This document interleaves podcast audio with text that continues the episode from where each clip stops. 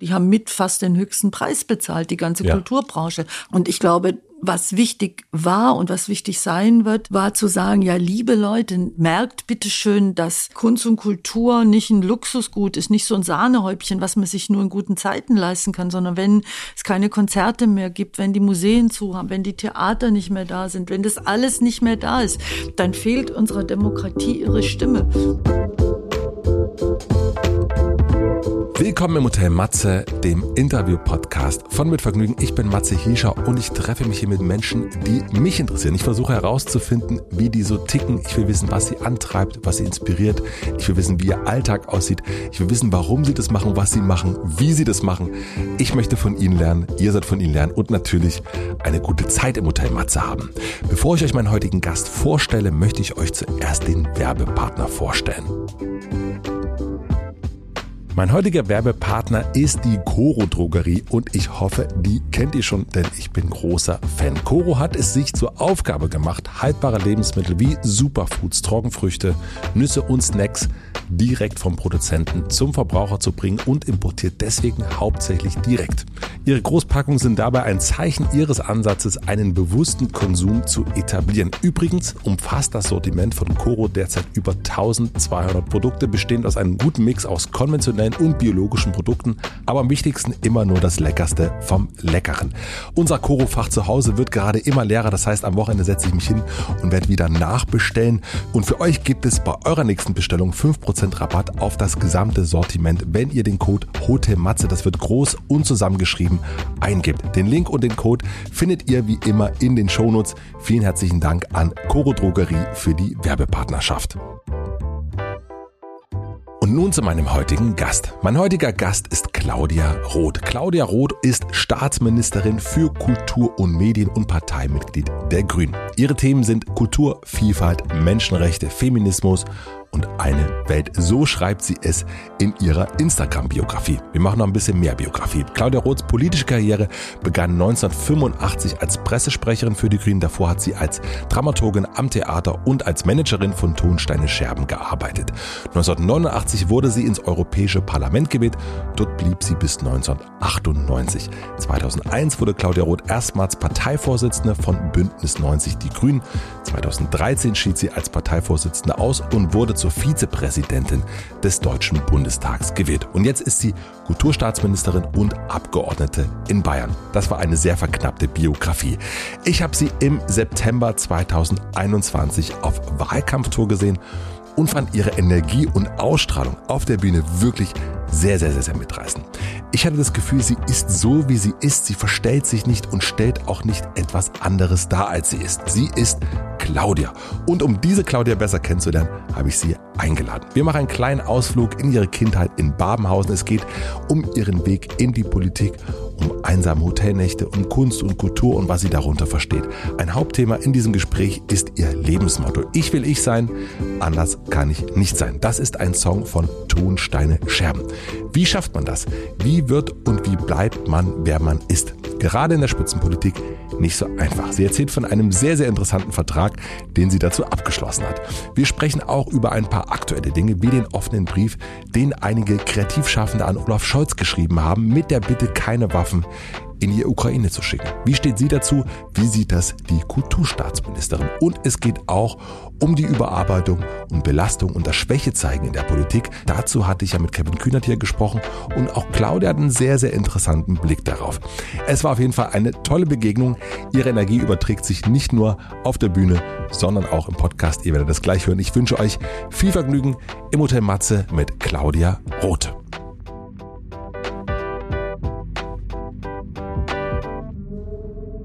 Wir waren schon mal verabredet. Das ja, dann hat es nicht geklappt. Und dann kam der Krieg dazwischen. Ja, genau. Wahnsinn eigentlich. Und sofort hat sich alles verändert. Ja, ich bin irgendwie noch nicht in so einem Normalzustand, sondern als ich also jetzt sozusagen dieses neue Amt, mit dem ich ja überhaupt nie gerechnet habe, kam dann erstmal Corona. Dann musste man trotz Corona, konnte ich immerhin die Berlinale machen. Ja. Dann denke ich so, jetzt geht's in einen normaleren Zustand über, dann kommt der Krieg und gleichzeitig hast du die Klimakatastrophe, die so ein bisschen auf die Seite rückt. Also diese Krisen, die sind nicht eins hintereinander, sondern die wie so tektonische Scheiben schieben die sich übereinander, dass du gar nicht zu einer Normalität kommst. Das ist verrückte Zeit. Aber ist das nicht immer so? Nee, so war es noch nie. So war es noch ich nie? Ich glaube, so war es noch nie. Also zumindest empfinde ich es noch nicht so. Ich meine, Kriege gab es schon mehr, aber die so nah dran sind. Und jetzt, wo es so klar ist, dass es auch ein Krieg gegen Kultur ist, habe mir gestern Mascha, eine Künstlerin, die gerade an der neuen Nationalgalerie mhm. ist, das musst du dir mal anschauen, mhm. die diese Performance macht. Die liegt äh, um zwölf, um drei, um fünf äh, äh, an den Stufen des Eingangs liegt sie als wie eine Skulptur unter einer Fahne, unter der ukrainischen Fahne. Und es kommt so eine Hand raus. Es ist unfassbar berührend. Und ich war gestern da und habe mit ihr geredet und dann sagt sie, ja, es ist systematisch werden in der Ukraine Museen angegriffen, Häuser, wo du weißt, das sind eine Malerin wohl, die ihre ganze Bilder da haben sie angezündet, das Haus angezündet. Mhm. Also der Kampf gegen das, was Kultur oder kulturelle Identität ausmacht. Und das ist so brutal, habe ich äh, so direkt noch nicht erlebt. Das ist beunruhigend. Also manchmal denkt man ja, na gut, äh, es, es, wirkt so sehr, weil es eben jetzt ist und jetzt wirkt es so doll. Aber ich habe letzte Woche mit Sandra Maischberger gesprochen und die sagte auch, auch für sie, so, so etwas gab es noch nie, mhm. äh, wie es jetzt ist. Und und dennoch gelingt es mir zumindest ab und zu, das auch komplett wegzuschieben. Wie ist es bei dir? Schaffst du das oder ist das immer präsent? Das ist schwer im Moment, weil, weil es gibt so ganz wenig. Also wenn man fragt, wo ist eigentlich, wo ist eigentlich die private Rot, Claudia? Mhm. Wenig. Also es ist ganz, ganz wenig. Ich äh, muss schon Weihnachten oder so sein, wo ich dann bei, mein, bei meiner Schwester oder Schwestern bin. Aber im Moment kriege ich es nicht weg. Mhm gut, wenn ich nachts irgendwie rumzeppe, irgendwas angucke oder mir einen Film gucke und dann fange ich, aber ich merke, merke, dass, äh, dass so die Grundemotion so stark ist, dass ich wirklich bei bei der kleinsten Geschichte in so einem blöden Spielfilm oder was weiß ich anfange zu weinen. Also die, auch, ja. die Tränen sind noch näher, als sie eh schon sind. so lass uns anfangen, sonst. Na, wir sind schon quasi wir sind schon mittendrin. Wir sind ja doch schon irgendwie mittendrin. Wann stehst du denn normalerweise auf? Also ich stehe in der Zwischenzeit ziemlich früh auf. Ich wache sehr früh auf, immer vor 6 Uhr mhm. und eigentlich so gegen 6. Und wann machst du dir das erste Mal Sorgen um die Welt? In der Nacht. Vor, vorher. Das ist das Problem, dass ich einfach nicht aufhören kann, sondern dass dieses Handy daneben liegt und ähm, Das ist auch immer dein Begleiter? Ja, weil das ist der Wecker auch, weil ja. ich immer, ich bin fürchterlich pünktlich und ich denke immer, um Gottes Willen, bloß nicht zu spät kommt. Das ist irgendwie so eine hm. tief einge, also das ist, mein Vater hat immer, war sehr, sehr pünktlich und Pünktlichkeit war für ihn absolut zentral. Und da konntest du dich nicht dagegen wehren? Und da, nein, ich konnte mich nicht dagegen wehren, ich, aber an bestimmten Punkt wollte ich auch nicht mehr. Deswegen liegt es immer da, aber es liegt auch da, weil, ähm, es kann ja was passieren. Und ich kann mich erinnern, also vor ein paar Wochen, als dann tatsächlich nachts um eins, zwei, nee, um zwei, war schon später, weil ich gehe spät ins Bett, also so gegen zwei, halb drei, kam dann eine Eilmeldung rein und das war der Angriff auf äh, Tschernobyl, mhm. auf das ehemalige Atomkraftwerk, wo ich gedacht habe, so jetzt sind sie vollkommen, jetzt ist vollkommen entgrenzt. Und insofern, die Nächte sind jetzt nicht wirklich ruhige Nächte, aber morgens um sechs, ja, da mache ich mir jetzt nichts zuallererst Sorgen um die Welt, sondern hoffe, dass die Kaffeemaschine funktioniert. Das ist sehr, sehr wichtig. Dann kommt so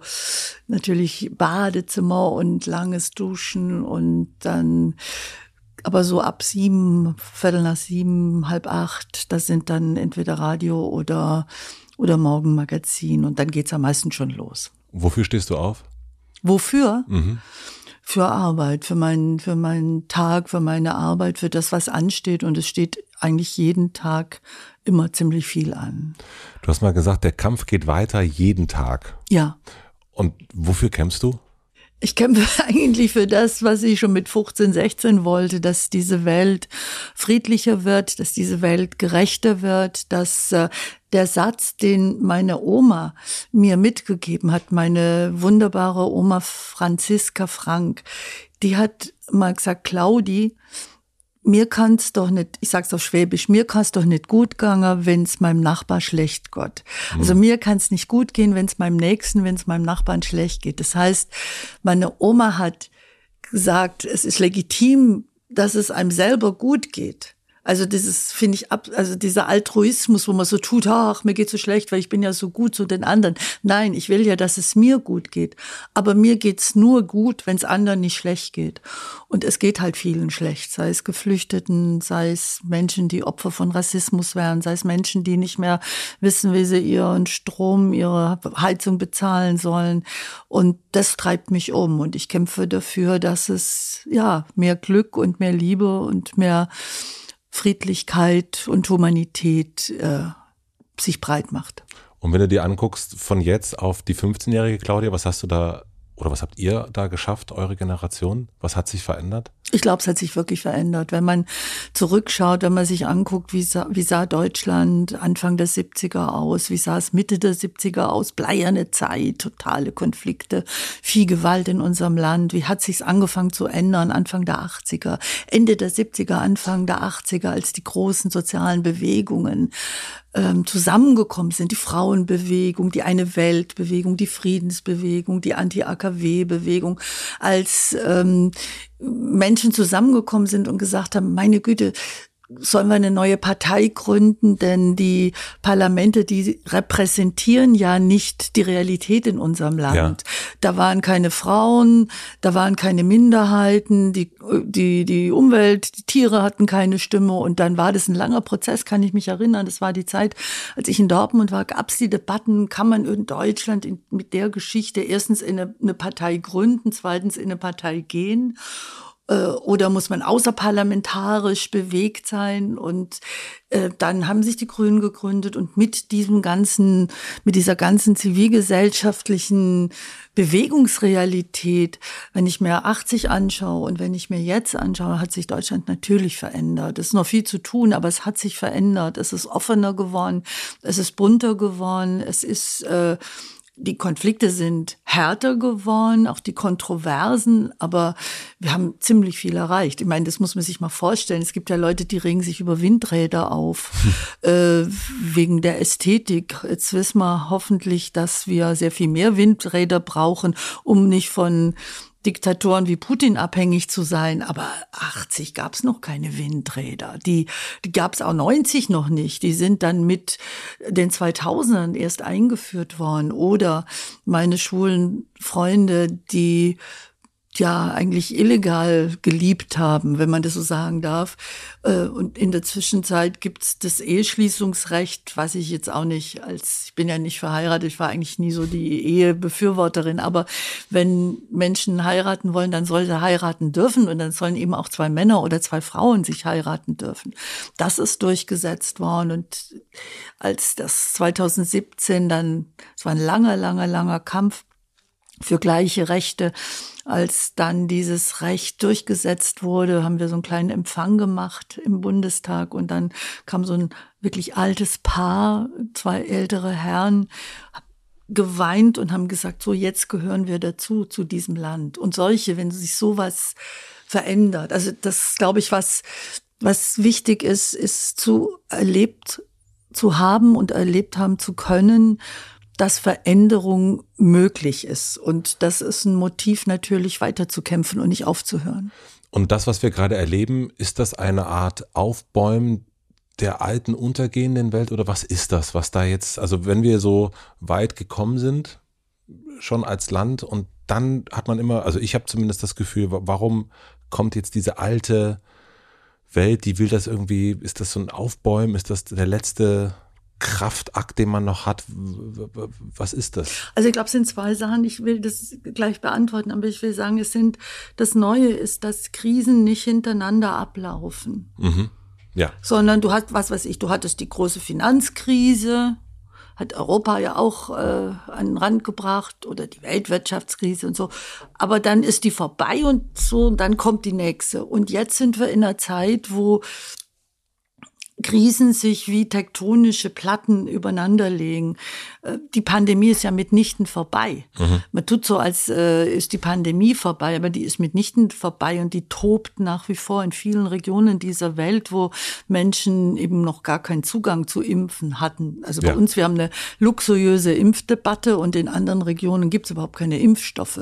Also man hat da dieses oben und unten, ähm, das ganz massiv. Dann haben wir den, die Klimakrise, das ist mit Sicherheit eine der größten globalen Herausforderungen, weil die tatsächlich auch die Überlebensfähigkeit mhm. der Menschheit bedeutet. Und dann haben wir jetzt diesen Krieg.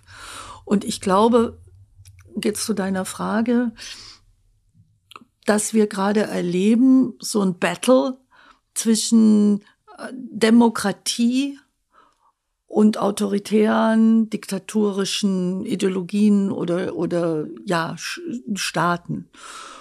Und ich glaube, wir waren zu sicher, dass, naja, wir haben die Demokratie, aber wir haben, glaube ich, gar nicht kapiert, was das für ein riesengroßes Geschenk auf der einen Seite ist, was Meinungsfreiheit, Pressefreiheit, Kunstfreiheit, Demonstrationsrecht, was das für, eine, für ein Geschenk ist und welche Verantwortung wir dafür haben, jeden Tag, jeden Tag, mhm.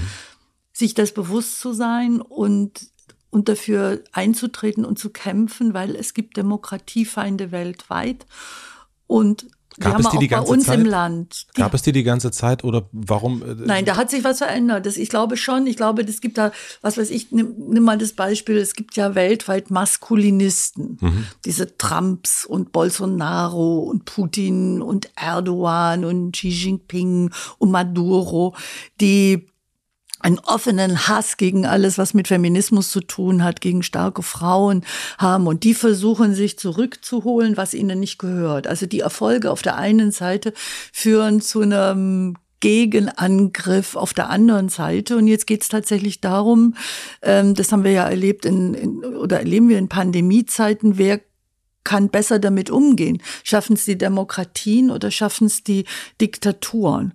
Und ähm, mir sagen viele Freunde, Freundinnen, Künstler, Künstlerinnen, dass der Krieg in der Ukraine auch ein Krieg gegen die Demokratie ist und gegen die Kultur der Demokratie ist, weil Putin am allermeisten wahrscheinlich zu fürchten hat, den Demokra die Demokratie, die, die individuelle Selbstbestimmung, die Eigenständigkeit, das eigene freie Denken.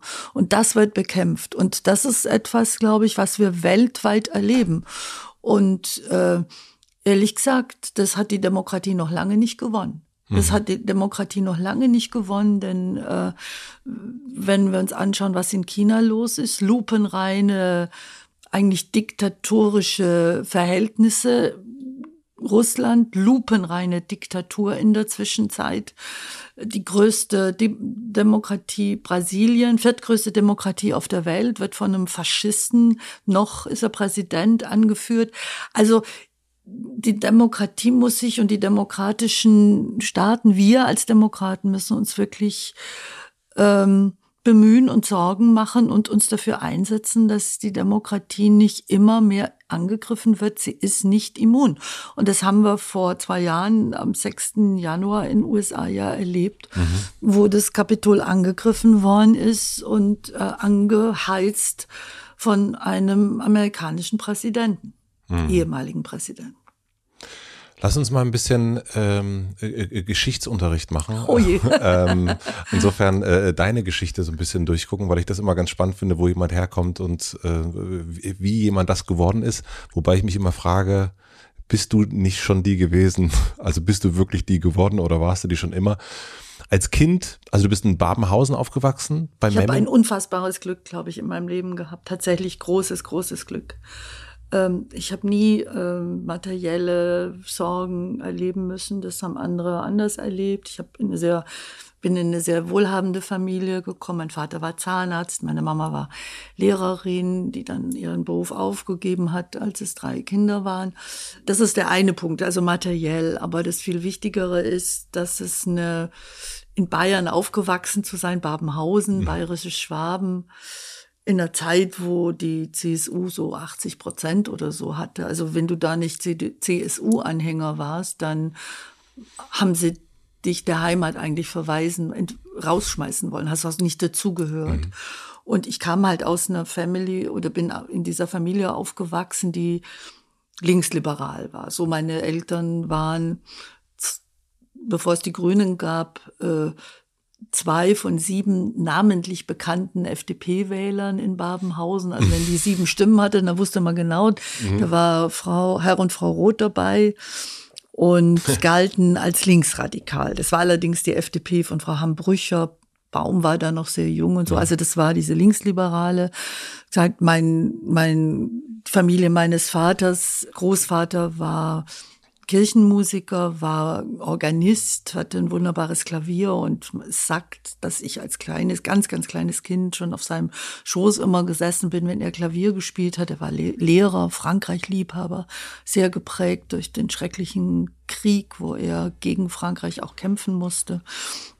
Und die Familie meiner Mama war eine sehr ungewöhnliche äh, Familie, weil mein Großvater mütterlicherseits, Wilhelm Frank, die muss man sich vorstellen, so ein radikal-demokratischer Württemberger, äh, evangelisch, äh, nicht jetzt besonders religiös aufgestellt, aber er hatte dieses dieses demokratisch-württembergische Gen war ganz groß, der war weit über zwei Meter. Mhm. Und seine Frau, die Franziska Frank, die war sehr, sehr klein. Ich glaube, die war so 1,55 oder so. Das ist eine sehr kleine Frau, ziemlich rund, kugelrund. Und sie war katholisch. Und Opa hat immer erzählt, er musste seine geliebte Fanny die musste entführen, weil die katholische Bagage nicht wollte, dass sie so einen lutherischen heiratet. Und das war dann eine, die Eheschließung ähm, 1919 im Ulmer Münster, eine der drei ersten ökumenischen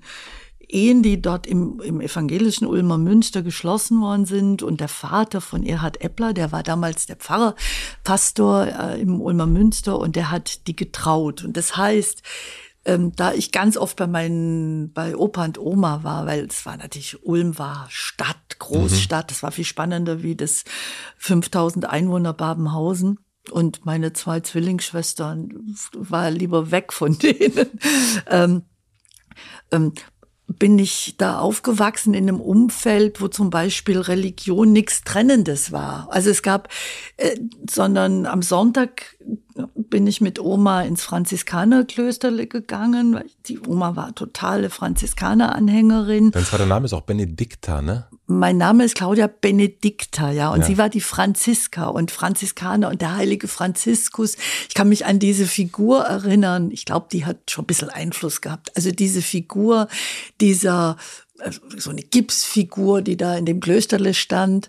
Ähm, dieser Mann, dieser Mensch äh, mit einem strahlenden, glücklichen Gesicht, umringt von Tieren, von Pflanzen und er hatte keine Socken an und einfach diese offenen Sandalen. Und das als Kind, er hatte keine Socken an, aber er war glücklich. Der war, Reichtum war das, was ihn umgeben hat. Und dann hinterher, nach dem kind, nach der, nach, nach der Kirche am Sonntag äh, sind wir jeden Sonntag ins Gloria. Das war das schöne, große, äh, samtne, große Kino in Ulm. In der Hirschstraße gibt's leider nicht mehr.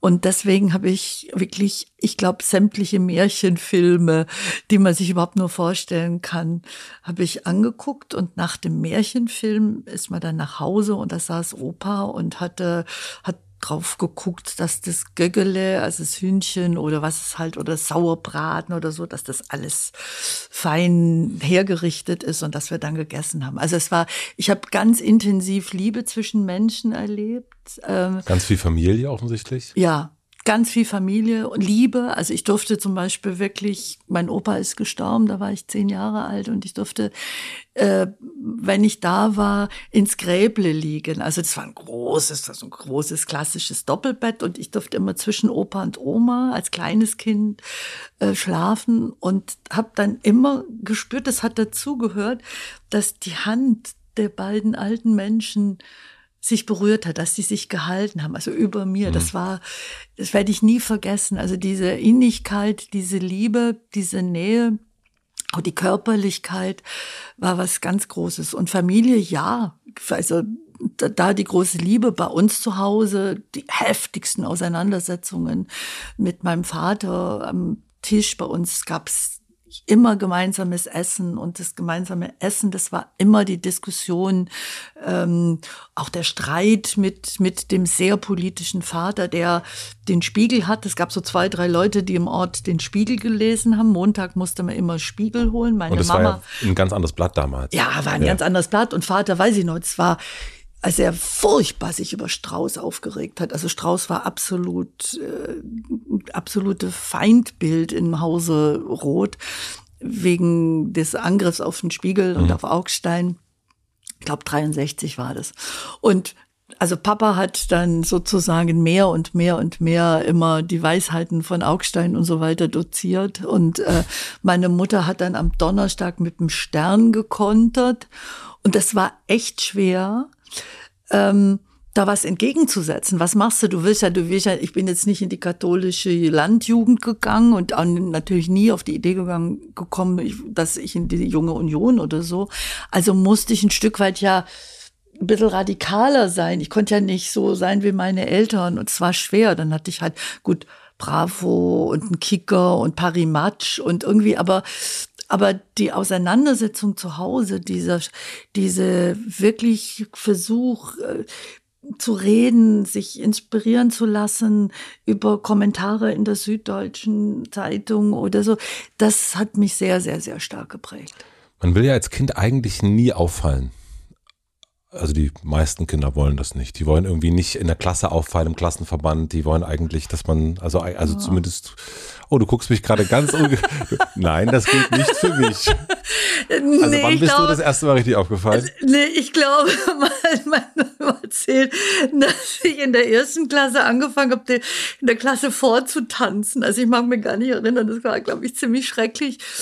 Also ich glaube, das stimmt nicht bei dir. Ich glaube, das stimmt, nee, das stimmt gar nicht. Ich war natürlich Klassensprecherin und Schulsprecherin und habe die ganzen Kämpfe für die anderen geführt. Übrigens zu Hause auch meine beiden Schwestern, also die sind Zwillinge, mhm.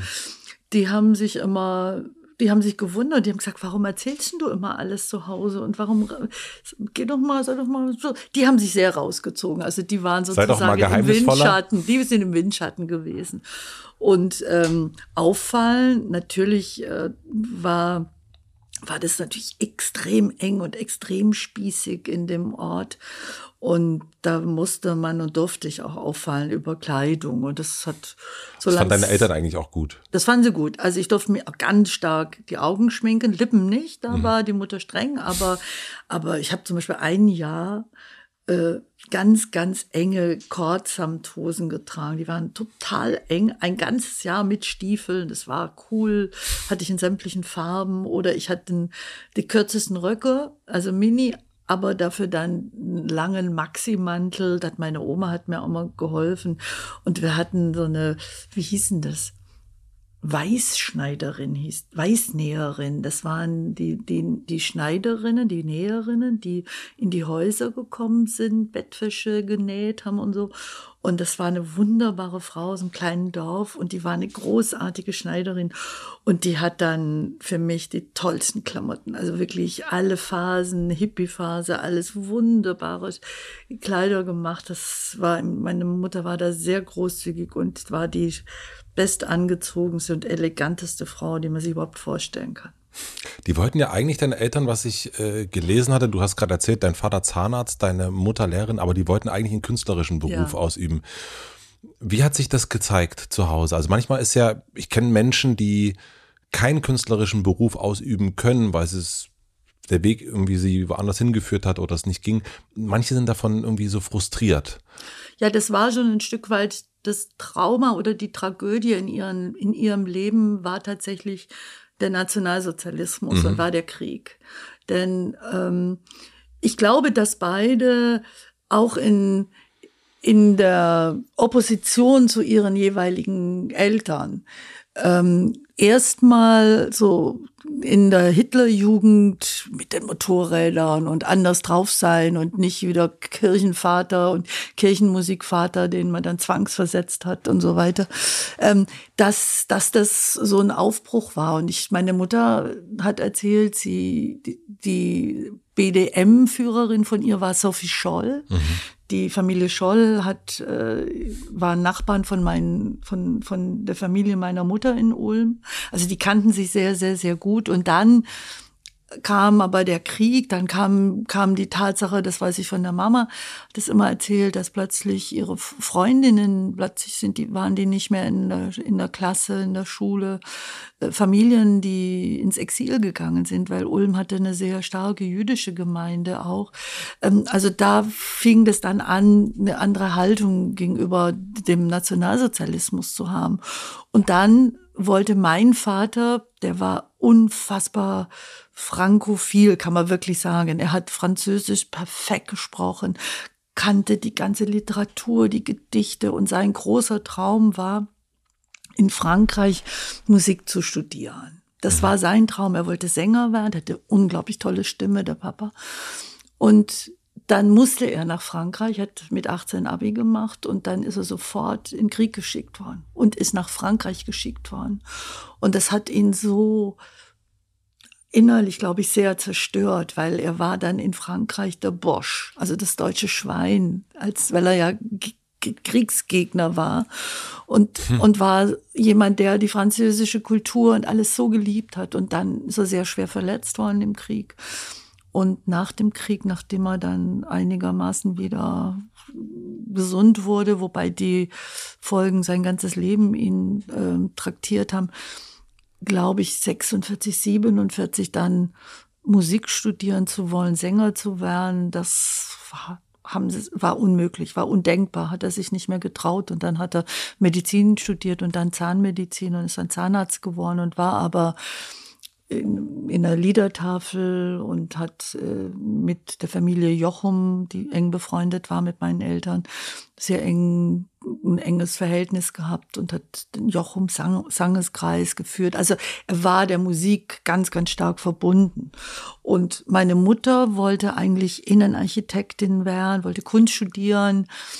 Und äh, sie hatte zwei Möglichkeiten. Sie konnte entweder Lehrerin werden oder sie hätte ins Feld gemusst, also ins in den Krieg als Krankenschwester. Und dann ist sie Lehrerin geworden. Aber auch da war sozusagen der, der, der Lebenstraum ist kaputt gemacht worden. Und die waren jetzt nicht frustriert, aber weil mein Vater ja eine erfolgreiche Praxis hatte. Meine Mama war, glaube ich, eher ein bisschen frustriert, dass sie nicht Kind, dass sie nicht ihren Beruf ausüben konnte und mit den drei Kindern, es gab halt kaum eine Infrastruktur und sie dann tatsächlich die Schule verlassen hat als Lehrerin, was sie sehr gern gemacht hatte dann.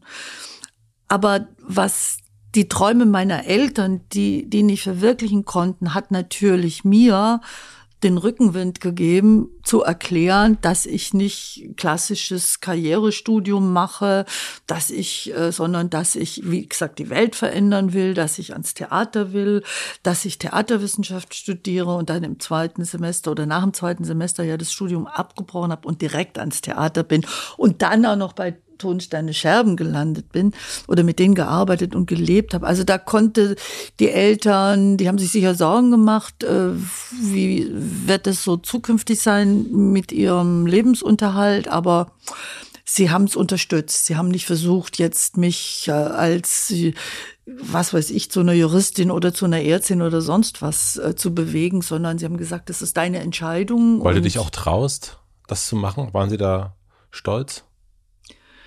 Naja, möglicherweise nochmal, weil der ökonomische, ich habe halt nie Armut erlebt oder ich habe mhm. halt so, hatte ich, glaube ich, jetzt gar nicht so eine Angst. Ich kannte das einfach nicht, was es heißt, wenn du wirklich nicht mehr weißt, wie ich am nächsten Tag Rechnungen bezahlen soll. Äh, war schon in einem, in einem sehr äh, sicheren Umfeld. Und, ähm, Und dann haben sie gesagt, ja, du, wenn du das willst, dann mach das, dann mach das. Ich meine, die, die, von Kindheit hm. auf gab es ein Theaterabonnement. Also können die jetzt schlecht sagen, sie fahren mit mir jede Woche einmal ins Theater nach Ulm. Also Mama und ich waren über Jahre ähm, jeden Donnerstagabend bin, durfte ich auch ganz spät dann erst ins Bett und dann am nächsten Tag früh in die Schule. Also das war alles das haben die immer unterstützt. Dann konnten sie doch schlecht sagen, ja, aber willst du wirklich ans Theater? Willst du wirklich in diesem Bereich äh, arbeiten und deine Perspektive sehen?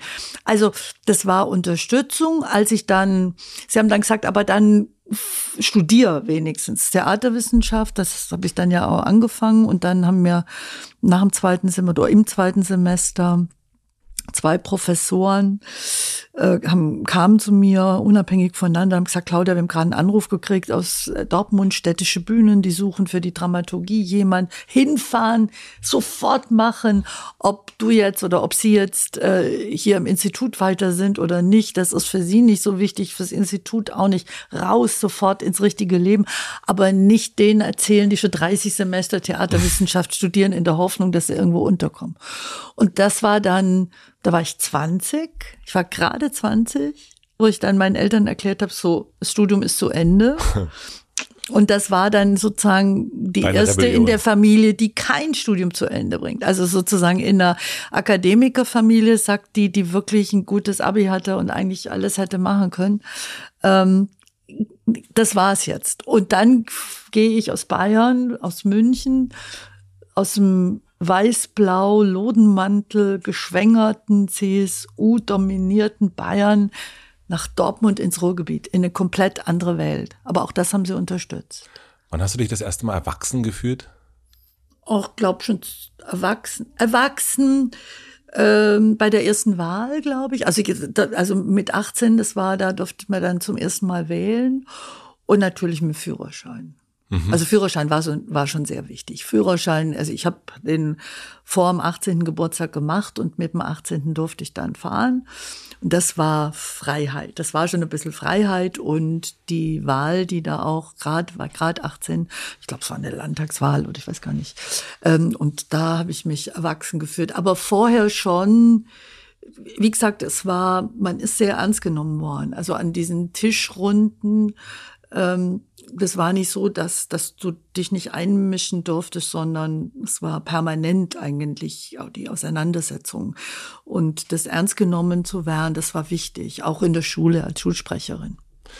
Ähm, du hast schon erzählt, dass du dann ans Theater bist, also erst studiert hast und dann äh, ans Theater nach Dortmund bist.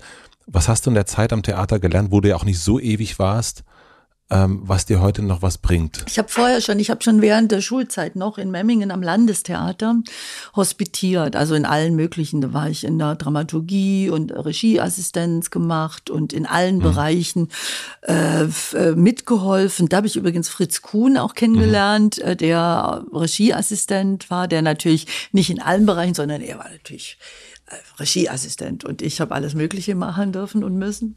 Und da habe ich erlebt, ähm, das war 73, 74, also in einer sehr politischen Zeit ist ein Nestreu-Stück äh, aufgeführt worden, Freiheit in Krähwinkel, was so die ganze Enge und Spießigkeit des Kleinbürgertums darstellt. Und in diesem Stück hat sich dann der Stadtrat und vor allem der Bürgermeister von Memmingen erkannt. Und dann haben die einfach den Dramaturgen, der der Regisseur war von dem Stück, rausgeschmissen.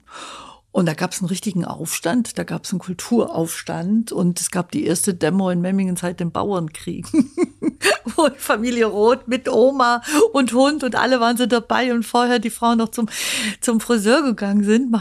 Demonstration für das Theater und für die Kunstfreiheit und ähm, und es gab ein Stück von Jak Kasunke, das aufgeführt worden ist über Bauernkriege und du plötzlich gemerkt hast, äh, wo im Theater, in den also in den Rängen sind sie mit Transparenten gewesen und plötzlich merkst du, ey, so ein Stück, so eine Figur auf der Bühne kann unfassbar politisch sein. Also ich habe erlebt, wie politisch Theater und Kunst und Kultur sein kann. Das war so das Aller, Allerwichtigste und das war natürlich auch der Ansatz Theaterwissenschaft zu studieren. Das war jetzt nicht die Idee einer Kunst, die La pour La macht, wobei Das ist natürlich auch legitim, sondern es war die Überlegung, wie kannst du Menschen dazu bringen, sich einzumischen in ihre eigenen Angelegenheiten. Und ich hm. habe halt gedacht, das kannst du mit einer Oper, das kannst du mit einem tollen Schauspiel, das kannst du mit einem Gedicht, das kannst du mit einem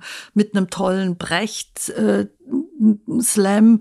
kannst du unglaublich viel erreichen. Also die und später dann bei bei Tonsteine Scherben mit Rio Reiser war das dann natürlich so, dass er mit seinem Gesang, mit seiner Bühnenpräsenz, mit der unfassbaren Präsenz, die über die Bühne ging, Menschen verstärkt hat, Menschen mobilisiert hat, Menschen ertüchtigt hat, Menschen Selbstbewusstsein gegeben hat, Mut gemacht hat. Und das war eigentlich der Ansatz. Was du da gelernt hast.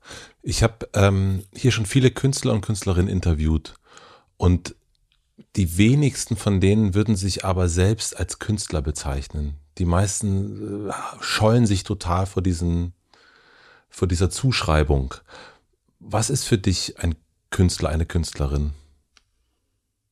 Also für mich, ich habe aller, aller, aller, allerhöchsten Respekt vor ziemlich mal einen Albert Ostermeier, der Gedichte schreibt, die so berührend sind, so mich so bewegen, die mich so betreffen, die meine, mein Herz treffen, aber auch mein, mein Verstand. Und das ist eine große Kunst. Oder Rio war für mich ein ganz, ganz großer Künstler, wo ich gelernt habe, das, da habe ich gelernt, dass, dass da viel Arbeit dahinter steckt. Also das, du schreibst nicht einen Text von einem Song äh, wie Mein Name ist Mensch der, der fällt ja nicht vom Himmel einfach runter und setzt sich hin und schreibe ich mal eben so einen Text, sondern ich habe erlebt, dass manche Zeile monatelang dran gefeilt worden ist, gearbeitet worden ist. Also dass um einen Text zu haben, einen Song fertig zu haben, ein Bild zu haben, ein Theaterstück, da hängt ganz, ganz, ganz viel Arbeit dran, ganz viel künstlerische Arbeit, ganz viel von dir selber dran. Und deswegen finde ich, sollen die Künstler, Künstlerinnen sehr stolz sagen und selbstbewusst sagen können, ja, sie sind Künstler. Aber warum fällt es denen so schwer? Was, was denkst du? Du hast da vielleicht haben sie, vielleicht tun? erleben sie nicht die die entsprechende Anerkennung. Das kann ich wirklich nachvollziehen. Dass äh, ich meine, wir leisten uns, wir reden zwar immer von der Kulturnation, aber dann guckt doch mal die soziale Lage von Künstlern und Künstlerinnen mhm. an. Klar gibt's welche, denen geht's richtig gut. Die äh, die Top-Leute, die in allen Bereichen gut verdienen. Aber es gibt halt die ganz, ganz, ganz, ganz große Zahl, die unter prekären Verhältnissen leben und die Realität von Sozialversicherungen äh, also überhaupt von Versicherungen sind, ist überhaupt, hat überhaupt nichts zu tun oder viel zu wenig zu tun mit, mit Arbeitsrealität von Künstlerinnen und Künstlern. Also ich mhm. habe vor kurzem mit Tom Tickwart drüber geredet. Der sagt dann, ja, dann wird halt drei Monate Tag und Nacht ein Film gemacht.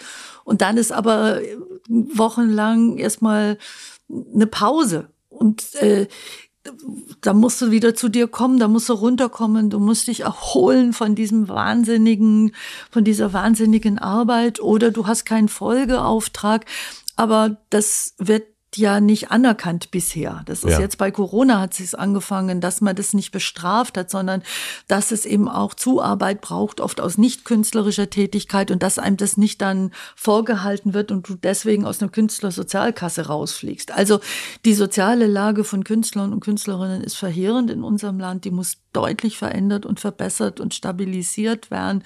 Und es muss klar sein, das muss uns was wert sein. Auch diese Haltung, naja, Künstler sind ja selber schuld und die können ja leben von ihrer Kreativität, die sollen von Luft und Liebe und ihren Ideen leben oder sollen mal was Richtiges machen, sollen sich nicht beklagen. Also ich glaube, das ist nach wie vor immer noch Realität. Das erlebst du immer noch? also ich höre das von Künstlern, mhm. die das, die das mir erzählen und das äh, und in der Corona-Zeit ist es wirklich denen, die haben mit fast den höchsten Preis bezahlt. Die ganze ja. Kulturbranche hat fast mit den höchsten Preis bezahlt und und ich glaube, was wichtig war und was wichtig sein wird, war zu sagen, ja, liebe Leute, merkt ihr nicht oder merkt bitte schön, dass äh, Kunst und Kultur nicht ein Luxusgut ist, nicht so ein Sahnehäubchen, was man sich nur in guten Zeiten leisten kann, sondern wenn es keine Konzerte mehr gibt, wenn die Museen zu haben, wenn die Theater nicht mehr da sind, wenn das alles nicht mehr da ist, dann fehlt unserer Demokratie ihre Stimme. Das heißt, wenn das sich durchgesetzt hat am Bewusstsein, und das ist ein irrsinniger Kampf, dann muss aber auch daraus folgen, dass man sagt, dann muss uns das aber auch was wert sein. Und das war einer meiner ersten Kämpfe, nachdem ich sozusagen Staatsministerin geworden bin, bei den Beschlüssen der Ministerpräsidenten und Präsidentinnenkonferenz durchzusetzen, dass es einen eigenen Punkt gibt zu Kunst und Kultur, wo jetzt drin steht, im Januar ist ein Beschluss gefasst worden, wo wir es zum ersten Mal reingekriegt haben, wo drin stand, ähm, dass Kunst und Kultur eine besondere Bedeutung in unserer Gesellschaft, in unserer Demokratie haben und dass jede Einschränkung, jede, jede Zugangsbeschränkung, jede Einschränkung einer besonderen Begründungspflicht bedarf. Mhm. Weil man hat ja gesagt, Kunst und Kultur, das ist wie Fitnessstudio oder Bordell oder sonst irgendwas. So. Und ähm, vielleicht ist das, äh, vielleicht ist das ein Grund, warum äh, das fehl, die fehlende Anerkennung dessen, was künstlerische Praxis bedeutet. Und vielleicht ist es aber auch eine vorgegebene Bescheidenheit. Ach, Künstler. Ich doch nicht, das müssen ich andere sagen. Nicht, das müssen andere sagen. Ja, ja, das kenne ich auch auf jeden Fall. Das auch. kann schon aus sein. Also wo man dann sagt, nein, aber, aber wenn Sie meinen, also sozusagen auch ein Phishing for Compliment, äh, das kann es auch sein. Wir machen eine klitzekleine Pause. Ich möchte euch zwei weitere Werbepartner vom Hotel Matze vorstellen. Mein heutiger Werbepartner ist Heineken. Wie ihr wisst, trinke ich das Heineken 00. Das ist das Heineken, das genauso wie ich ohne Alkohol auskommt. Und was mich gerade sehr, sehr freut, ich bekomme in letzter Zeit wieder häufiger Fotos von euch oder von ehemaligen Gästen oder von Freunden, Freundinnen, die, wenn sie ein Heineken 00 trinken, an mich denken und dann auch schreiben, stimmt, das schmeckt ja wirklich gut. Und dazu stehe ich nach wie vor. Ich trinke das Heineken 00. Nicht nur, weil sie ihr Werbepartner sind, sondern weil das Bier mir wahnsinnig gut schmeckt. Gerade jetzt, wenn der Sommer kommt, schmeckt es umso besser. Vielen herzlichen Dank an Heineken für die Werbepartnerschaft. Mein heutiger Werbepartner ist der neue Podcast Bewusst gemacht von Manufaktum. Manufaktum steht für bewussten Konsum und ist im Grunde der Gegenentwurf zur heutigen Wegwerfmentalität.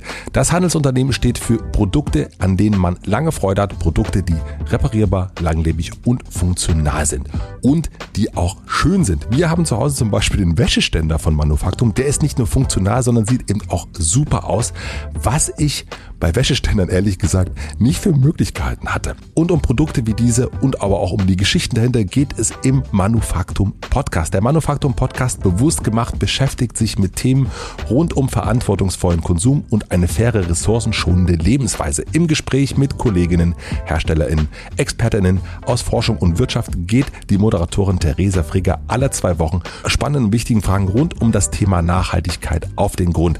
In der aktuell laufenden Staffel des Podcasts steht das Thema Thema Verantwortung im Fokus und das vielfältige soziale Engagement der HerstellerInnen der Produkte des Manufaktumsortiments. Den Podcast gibt es auf eingängigen Streaming-Plattformen. Den Link findet ihr wie immer natürlich auch in den Shownotes. Der Podcast heißt Bewusst gemacht und der Werbepartner ist Manufaktum. Vielen herzlichen Dank. Nun zurück zu Claudia Roth. Du hast mal gesagt, dass Kunst Grundnahrungsmittel ist. Ja. Was sind die Zutaten? Ja, die Zutaten sind ein Bild, eine Performance einer Künstlerin jetzt, gestern mhm. Äh, oder jetzt in diesen Tagen ist die in, in Berlin an der Nationalgalerie Mascha aus der Ukraine, die jeden Tag sich sehr lange unter einer ukrainischen Flagge als Skulptur auf den Treppen, auf den Eingangstreppen liegt übrigens angegriffen worden ist von russischen Gruppen, die, mhm. die sie angegriffen haben. Eine berührende, unfassbar berührende Skulptur, da kann man viel Reden halten, das berührt dich aber nicht so. Also die Grund, die, die, die Zutaten sind, dass ich wirklich glaube, dass eine Melodie, ein Text, ein Gedicht Welt bewegen kann. Das haben wir ja erlebt, wenn du mal anguckst, äh, ganz oft sind Revolutionen, also oder Veränderungen oder Freiheitskämpfe waren immer verknüpft mit einem bestimmten Sound. Mhm. Äh, in Tunesien war es ein Rapper, der das war, das, so hat's begonnen. In Syrien hat's auch begonnen mit, ne, mit Musik. Victor Jara war ein ganz großer chilenischer Künstler, dem sie die Gitarre, nicht nur die Gitarre kaputt gemacht haben, sondern seine Finger zerbrochen haben, bevor sie ihn getötet haben. Und wenn du dir anschaust, in den Ländern, in den Diktaturen, in den autoritären Ländern, wer sind die Ersten, die ins Visier dieser Diktatoren, dieser Autokraten geraten, dann sind es Journalisten, Journalistinnen und es sind immer auch Künstler und Künstlerinnen. Auch in der Türkei sind Kunstmäzene, sind Künstler, Künstlerinnen, werden angegriffen, werden bedroht werden, verhaftet, weil sie der, weil sie der Demokratie, weil sie den Minderheiten, weil sie äh, eine Stimme geben. Und deswegen sind sie so wichtig für uns. Was ist der Sound für diesen Krieg? Oh, das ist schwer. Das ist extrem schwer. Fand bei der Pandemie fand ich dann jemand wie Igor Levitt irgendwie hat, hat für mich so ein bisschen den, war für mich so der Musiker, der. der Igor war überleben. Der ja. hat mir auch, der muss ich wirklich sagen, Igor hat mir, also ich jetzt wirklich privilegiert, also so, ich bin wirklich ein Mensch, die privilegiert leben darf. Aber ich habe in den Lockdown-Phasen, April, Mai, plötzlich dieses irritierende, schmerzhafte Gefühl von Einsamkeit erlebt. Und habe dann, ich glaube, ich habe es mal mitgezählt, aber über 30 seiner Hauskonzerte hm.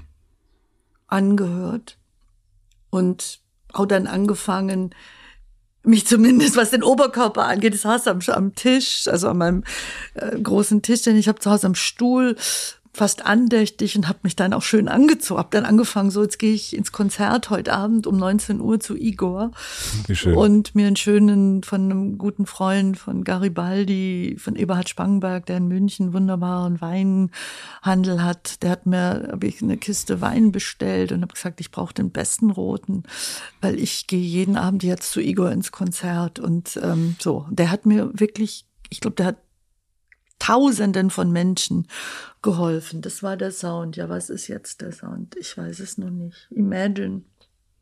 John Lennon. Bei allem. Ich meine, muss dir mal vorstellen, wie schwer das ist ähm, und wie du als Grüne ringst, die, wie ich jetzt auf den ganzen Friedensdemonstrationen immer war, 83 die große 300.000 die große Demonstration gegen die Nachrüstung, wo Boys auf der Bühne stand und gesungen hat, Sonne statt Dragon, wo, wo eine Menschenkette war zwischen Ulm und Stuttgart, über 100 Kilometer Hand in Hand, wo wir gesagt haben und wo wir auch bleiben wollen, eine Friedenspartei und eine Partei, die der Gewaltfreiheit verpflichtet ist, nicht dem Pazifismus, der Gewaltfreiheit.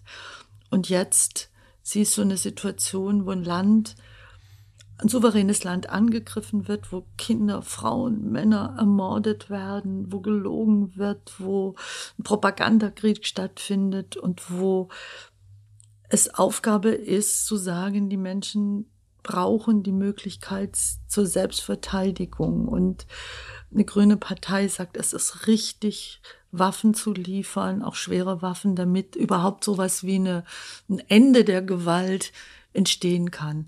Aber daran muss man glauben, dieses Ende der Gewalt, imagine. Äh, und ich glaube, für mich wäre das im Moment John Lennon, ja.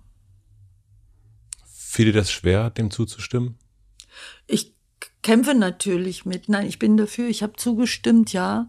Mhm. Aber, aber das ist keine einfache Entscheidung. Also das, ich habe Sorge vor denen, die mit so einer Hybris, ich finde, das ist Hybris, die so tun, als wüssten sie, was genau die richtige Antwort ist und als wäre das sonnenklar alles. Und das gäbe es nur die eine Geschichte, sondern dieses permanente Ringen. Annalena Baerbock hat gesagt, ja, aber. Robert Habeck sagt, ja, aber ich weiß, dass möglich dass möglicherweise auch meine Entscheidungen mit dazu beitragen, dass Menschen ihr Leben verlieren. Also dieses Ringen, dieses dieses ähm, sich immer wieder hinterfragen, was ist richtig, was ist angemessen, was sind auch, was sind auch die Folgen, die müssen bedacht werden. Und was mir auch Sorge macht, ist, dass es so bei uns so eine unfassbar getriebene, äh, fast wettlaufartige Debatte ist, wer noch härter, noch schwerere Waffen, noch mehr. Und dass diese Debatte sich so verengt, als gäbe es nur diesen einen Punkt. Ja, es braucht die Ukraine, die Menschen brauchen dort die Mittel, um sich verteidigen und die Demokratie verteidigen zu können, was sie übrigens ja Werte verteidigen zu können, das sie auch für uns machen. Aber es ist halt mehr. Es braucht humanitäre Hilfe, es braucht eine wirtschaftliche Hilfe, es braucht gezielte Sanktionen, es braucht Finanzströme, die gebremst werden, es braucht eine Unterstützung der kulturellen Infrastruktur, der Kulturgutschutz, Netzwerk Kulturgutschutz haben wir gemacht. Und diese Verengung der Debatte, die macht mir ganz große Sorgen, weil es um sehr viel mehr geht. Oh, da kriegt man auch echt schlechte Laune davon, auf jeden Fall.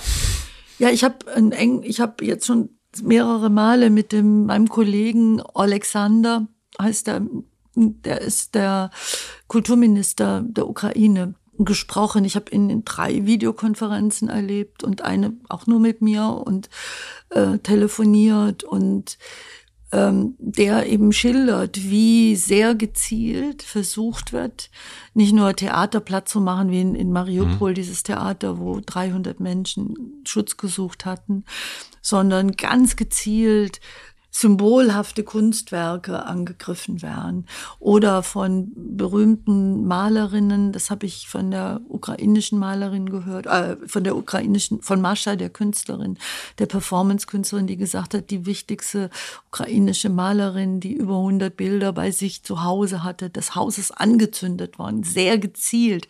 Dieses Haus wird angezündet. Das heißt, es ist auch der Versuch, ähm, ja, dass diese Stimme, die Bilder, der Sound, die Stimme, dass die vernichtet werden, dass das, was, äh, was an dem Tag, an dem am Brandenburger Tor äh, Sound of Peace die große Veranstaltung waren, wo viele, viele Stunden Musikerinnen, Musiker auf die Bühne kamen, ähm, gab es zwei Live-Schalten, eine aus Odessa und eine andere aus Kharkiv. Und da war eine Band im Keller in Kharkiv, äh, wo sie Schutz gesucht haben. Und der Leadsänger hat dann gesprochen und hat gesagt, ähm, eigentlich leben wir in einem Albtraum oder wie so in einem Horrormovie. Aber, und dann hat er mit den Händen nach oben gezeigt, also an die Decke von dem Keller, wo er war, und hat gesagt, aber über uns fallen Bomben, über uns wird gekämpft, das ist real. Und dann hat er gesagt, jetzt spielen wir euch einen Song. Äh, ein Musiker war schon nicht mehr dabei. Der hat entweder gekämpft oder er hat nicht mehr gelebt, das weiß ich jetzt nicht. Und dann haben sie den Song gespielt, It's My Life. Mhm. Den kennt jeder von uns. Und talk, nie so talk, richtig, talk. ja, nie so richtig, ja, It's My Life. Mhm. Und plötzlich stehen, stehen wir da am Brandenburger Tor und du kann, dir laufen nur noch die Tränen runter weil der Song plötzlich eine Bedeutung kriegt, die du merkst, was heißt das eigentlich? It's my life. Die mhm. sitzen im Keller in Kharkiv und, es, und sie singen jetzt um ihr Leben. Und das ist, also, das ist vielleicht, ich glaube, das war der Sound. Das ist das, der, Sound. der Sound des Kriegs. Es ist nicht äh, John Lennon, sondern es ist viel näher dran. Es ist diese Band in dem Keller in Kharkiv. It's my life. Das hat ja den einen Wert, die Kunst, also solche Sachen, also so, so, so Soundtrack zu machen, auch zu mobilisieren, auch wach zu rütteln, auch zu erinnern, zu bewegen. Wie geht es dir, wenn du dann so etwas wie den offenen Brief siehst, den viele KünstlerInnen, Intellektuelle äh, jetzt letzte Woche veröffentlicht haben, äh, angeführt quasi von Alice Schwarzer äh, mit Lars Eidinger zusammen, Juli C., Svenja Verlassböhler, äh, die sagen, bitte, bitte ähm, im Grunde verkürzt äh, Olaf Scholz keine Waffen?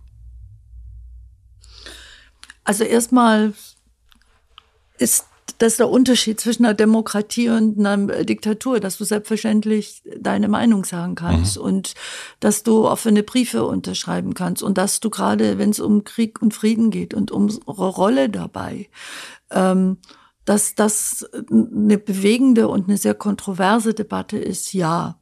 Ich teile nicht, was in dem Brief steht. Ich finde, ähm, noch einmal, dieses Recht oder ja, diese, dieses Recht der Ukraine, äh, sich zu, zu, verteidigen und ihre Idee, ihres, ihre Souveränität zu verteidigen, äh, kann ich ja nur dann glaubwürdig äh, ernst nehmen, wenn ich ihnen auch die Mittel dazu zur Verfügung stehe, die sie nicht haben. Und die Ukraine ist das einzige Land weltweit, das vor Jahren freiwillig auf Atomwaffen verzichtet hat und sozusagen gesagt hat, wir wollen eine friedliche Perspektive, eine friedliche Zukunft. Und jetzt werden sie angegriffen und bedroht und sagen, wir wollen uns verteidigen, aber dann müsst ihr uns die Mittel geben und äh, zu sagen, die, die sollen aufhören, sich zu verteidigen, dann ist der Krieg zu Ende. Äh, das, äh, weil es könnte ja, er könnte sich ausweiten, er könnte noch viel sich verbreiten.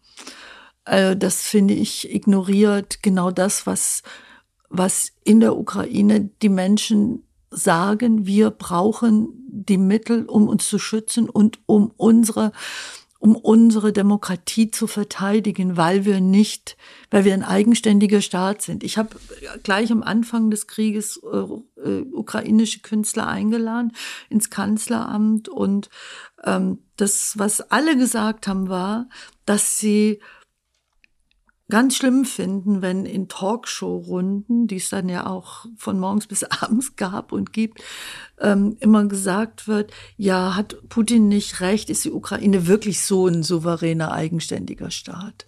Und wenn du sagst, ja, die Ukraine ist souverän, dann muss sie auch die Möglichkeit haben, ähm, die Mittel zu bekommen, um sich zu verteidigen. Ich verstehe, dass Juli C. und Eidinger und andere sich ganz, ganz große Sorgen machen. Nur die Aggression ist so massiv und ist so brutal, dass ich glaube, äh, wir müssen unterstützen, überlegend, wie die Konsequenzen aussehen und wie in der Tat eine Eskalation vermieden, mögliche Eskalation vermieden werden kann, aber gleichwohl anerkennen, dass die Ukraine Mittel braucht. Das als Grüne zu sagen, ist nicht so ganz einfach. Du warst aber in den 80ern ja dafür, also ne, du wolltest in den 80ern das alles, das komplette Gegenteil. Ich wollte das komplette Gegenteil und ich war absolut überzeugt, äh, dass auch der Einsatz von deutschen Soldatinnen und Soldaten aufgrund unserer Geschichte vollkommen undenkbar ist international.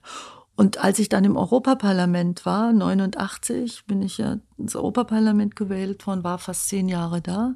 Da waren es übrigens vor allem die Grünen aus anderen Ländern. Mhm. Also in der grünen Fraktion, die was äh, ehemalige Jugoslawien-Einsätze angeht, andere Positionen hatten als also Teile der deutschen Grünen und die gesagt haben, ist es nicht auch Ausdruck historischer Verantwortung, wenn ein, eine demokratische Bundeswehr sich an internationalen UNO-mandatierten Einsätzen, Friedenseinsätzen beteiligt? Muss man sich nicht auch als Grüne die Frage stellen, was tue ich in Gewaltsituationen? Welcher Einsatz von Mitteln ist legitim in Gewaltsituationen, um Gewalt zu überwinden, damit überhaupt ein politischer und ein Friedensprozess möglich ist? Und da habe ich tatsächlich meine Position verändert ich weiß, eine der schwierigsten Aufgaben war damals zu reden für die Beteiligung an dem Afghanistan-Einsatz, mhm. auch bei Rot-Grün, ist ja verrückt. Zwar zum ersten Mal Regierungsbeteiligung und sofort wieder mit militärischen Fragen konfrontiert. Dann war die Afghanistan-Geschichte. Und gleichwohl haben wir dann ein Jahr lang in der Friedenspolitischen Kommission versucht, das aufzuarbeiten. Genau was Kriterien festzulegen. Was sind die Kriterien für eine Beteiligung? Was sind die Kriterien für eine Beteiligung an einem internationalen Einsatz? Ich habe die Rüstungsexportrichtlinien, die geltenden, mitverhandelt und da steht ganz klar drin, keine Rüstungslieferungen in Kriegs- und Krisengebiete. Hm. Und das war jetzt etwas, was wir noch in den Koalitionsverhandlungen verstärkt haben und gesagt haben, wir brauchen ein Rüstungskontrollgesetz. Aber es gibt eben auch das Völkerrecht oder das verbriefte Recht eines souveränen Staates, wenn er angegriffen wird, sich zu verteidigen. Dieses Recht auf Selbstverteidigung. Und das musst du, das musst du, damit muss man umgehen und da quäle ich mich damit. Aber ich komme deutlich zu einer anderen Position als äh, zu dem Brief, zu, zu der wie in dem offenen Brief niedergeschrieben. Wie viel Geld geht in Rüstung und wie viel Geld geht in Kultur in Deutschland? Weißt du das? Also das kann ich dir jetzt so im Einzelnen nicht sagen, aber es geht äh, sehr viel Geld äh, in Rüstung. Und du fragst dich natürlich, wir haben immer schon einen riesengroßen Verteidigungshaushalt gehabt. Also viel, viel mehr als in Kultur? Ja, natürlich, deutlich mehr. Achso, das war, nee, das müsste ich jetzt mal, das muss ich genau mal ausrechnen, weil Kultur ist ja nicht nur bunt. Kultur ist ja auch die Länder, mhm. aber es ist deutlich, es ist sicher weniger. Da bin ich mir sehr sicher. Aber das muss ich mal, das ist eine gute Frage, das muss ich mal schwarz auf weiß mir mal ausrechnen lassen. Ähm, Du fragst dich natürlich, was mit diesen vielen Mitteln passiert äh, ist oder wo sind die eigentlich hingegangen, wenn, wie Annalena gesagt hat, von 51 Hubschraubern, die wir haben in der Bundeswehr, nur neun einsatzfähig sind. Also ich meine, das gibt's ja auch nicht. Oder tatsächlich die Ausstattung so schlecht ist, nicht funktioniert, die Soldatinnen und Soldaten nicht optimal ausgestattet sind. Also da stimmt was nicht. Da muss man jetzt wirklich aufpassen, dass jetzt massiv reingegangen wird. Äh, richtig, aber man muss natürlich dem auch einen erweiterten Sicherheitsbegriff äh, dagegen stellen, denn Sicherheit ist auch eine Energiesicherheit, die sich äh, die sich unabhängig macht von Abhängigkeiten, mhm. äh, ist eine Sicherheit, die nicht vergisst, dass es eine Welt ist und dass die Auswirkungen zum Beispiel jetzt dieses Krieges, gerade was Ernährungssicherheit angeht, jetzt schon arme Länder Entwicklungsländer, die least developed countries, noch ärmer machen wird. Das heißt, es kann nicht sein, dass man sagt, jetzt konzentriert man sich auf einen Verteidigungshaushalt und der ganze Bereich der Entwicklungszusammenarbeit wird eher gekürzt. Ich glaube aber, es wird schwierig. Also ich kann, bin relativ zufrieden, weil der Kulturhaushalt auf Bundesebene, der in meinem Ministerium ist angestiegen. Wir haben es geschafft, dass er sogar angestiegen ist nochmal um zehn Prozent. Der liegt bei über zwei Milliarden jetzt. Aber. Vom Bund. Vom Bund. Mhm. Aber die Folgen von Corona, die Folgen jetzt des Krieges, die sind überhaupt noch nicht absehbar. Und ich befürchte schon, dass wir in den nächsten Jahren in eine Haushaltssituation kommen, wo dann die Kämpfe anfangen und dann anfangen. Und dann wird diese Frage wiederkommen, die man jetzt schon in Städten und Gemeinden erlebt, wo gesagt wird, ja, Pflichtaufgabe sind soziale Aufgaben einer Gemeinde, eines Stadt, einer Stadt.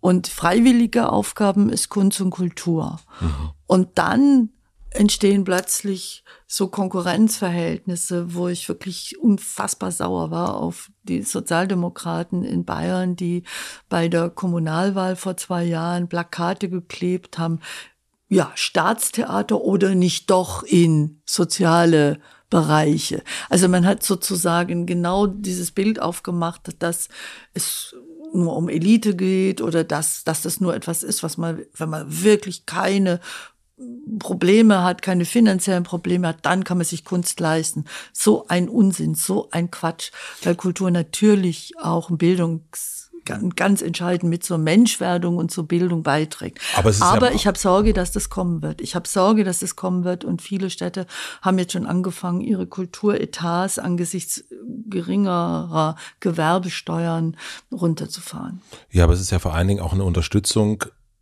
in der Hochkultur. Also wenn wir uns jetzt angucken, ähm, was mit den kleinen Plattenläden, mit den kleinen Clubs ist, mit den Bands ist und ich verfolgt das zumindest als ein ehemaliger Musiker mit großer Skepsis, was auch eine Plattformökonomie betrifft. Also was, ähm, dass ein kleiner Musiker, wenn er nicht irgendwie jeden Monat mehrere Millionen Plays hat äh, auf Spotify und Co., überhaupt gar kein Leben davon tragen kann. Eine der ganz, das ist eine der ganz großen Gefahren und auch schon ja passiert oder Entwicklungen äh, mit Corona, dass es plötzlich diese Spaltung wieder gibt, ja.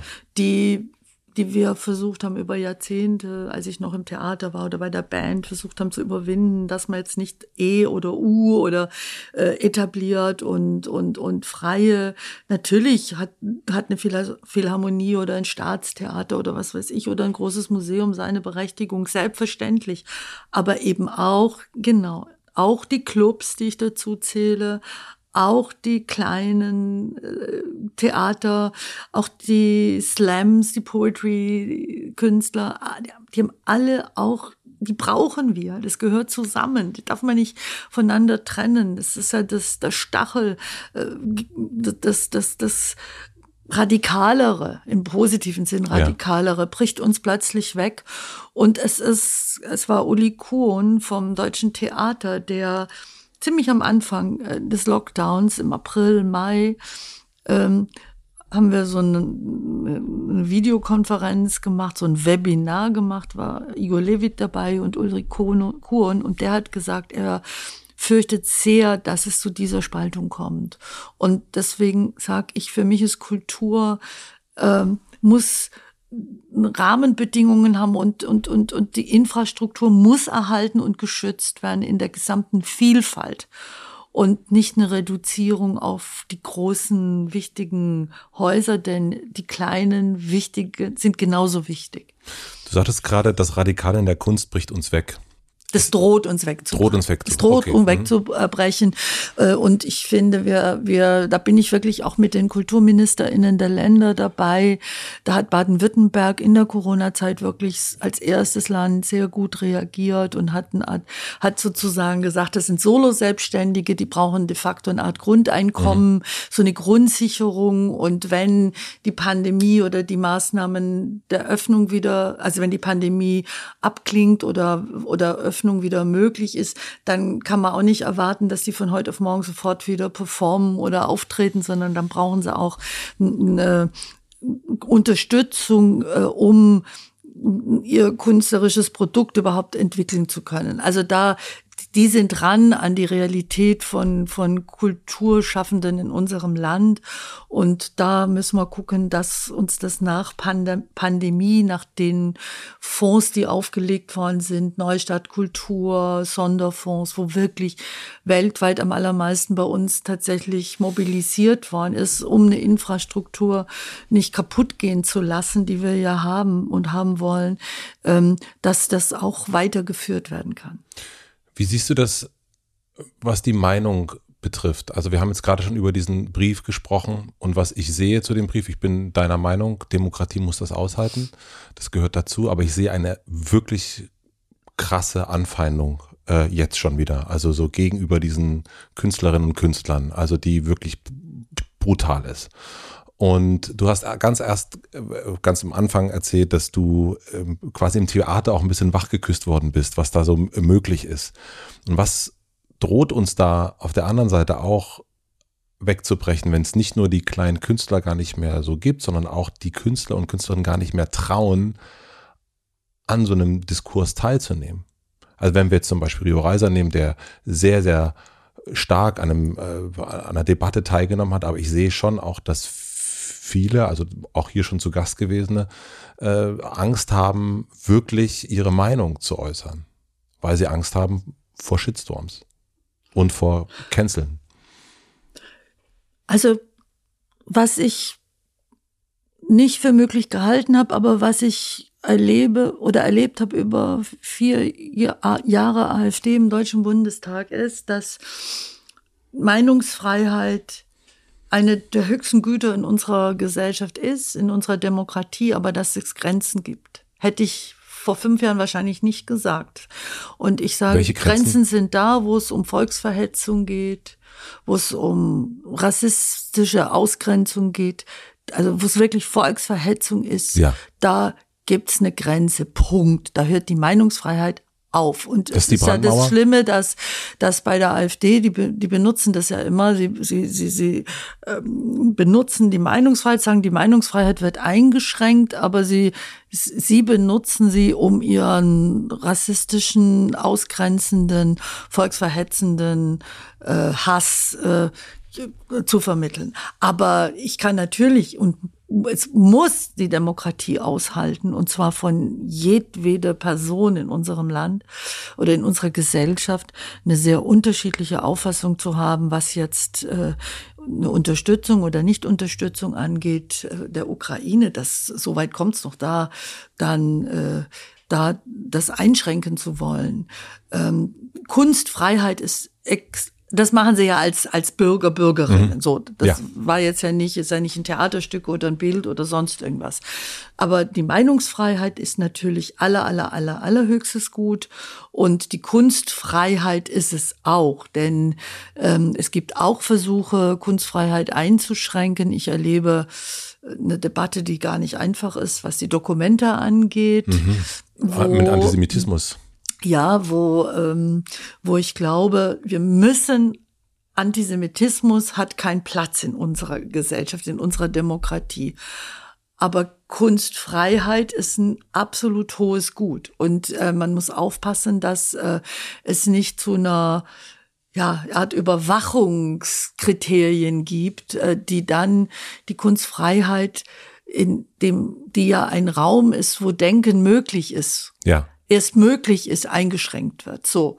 Also, so, aber was ein anderes Phänomen ist, und da werden Künstler, Künstlerinnen, werden öffentliche Persönlichkeiten, sind natürlich ganz besonders angegriffen, ist dieser unfassbare Hass und diese Hetze und diese Bedrohungen, die unterwegs sind. Ich meine, ich erlebe das seit geraumer Zeit jeden Tag und es erleben halt viele Menschen, die eine Position einnehmen, die werden dann zum Ziel von Hass, von Angriffen zu Bedrohungen. Aber nicht nur durch rechts, oder? Nicht nur durch rechts, nein, nicht nur durch rechts. Aber jetzt ist ja eine ganz merkwürdige Melange. Also ich höre zum Beispiel jetzt am Samstag an, an, in der, an, an einem der vergangenen Samstage konnte Annalena Baerbock eine Veranstaltung in Lübeck, im friedlichsten Bundesland in Schleswig-Holstein, nicht durchführen, weil die ganze Bühne mit äh, Buttersäure eingesprüht worden war und weil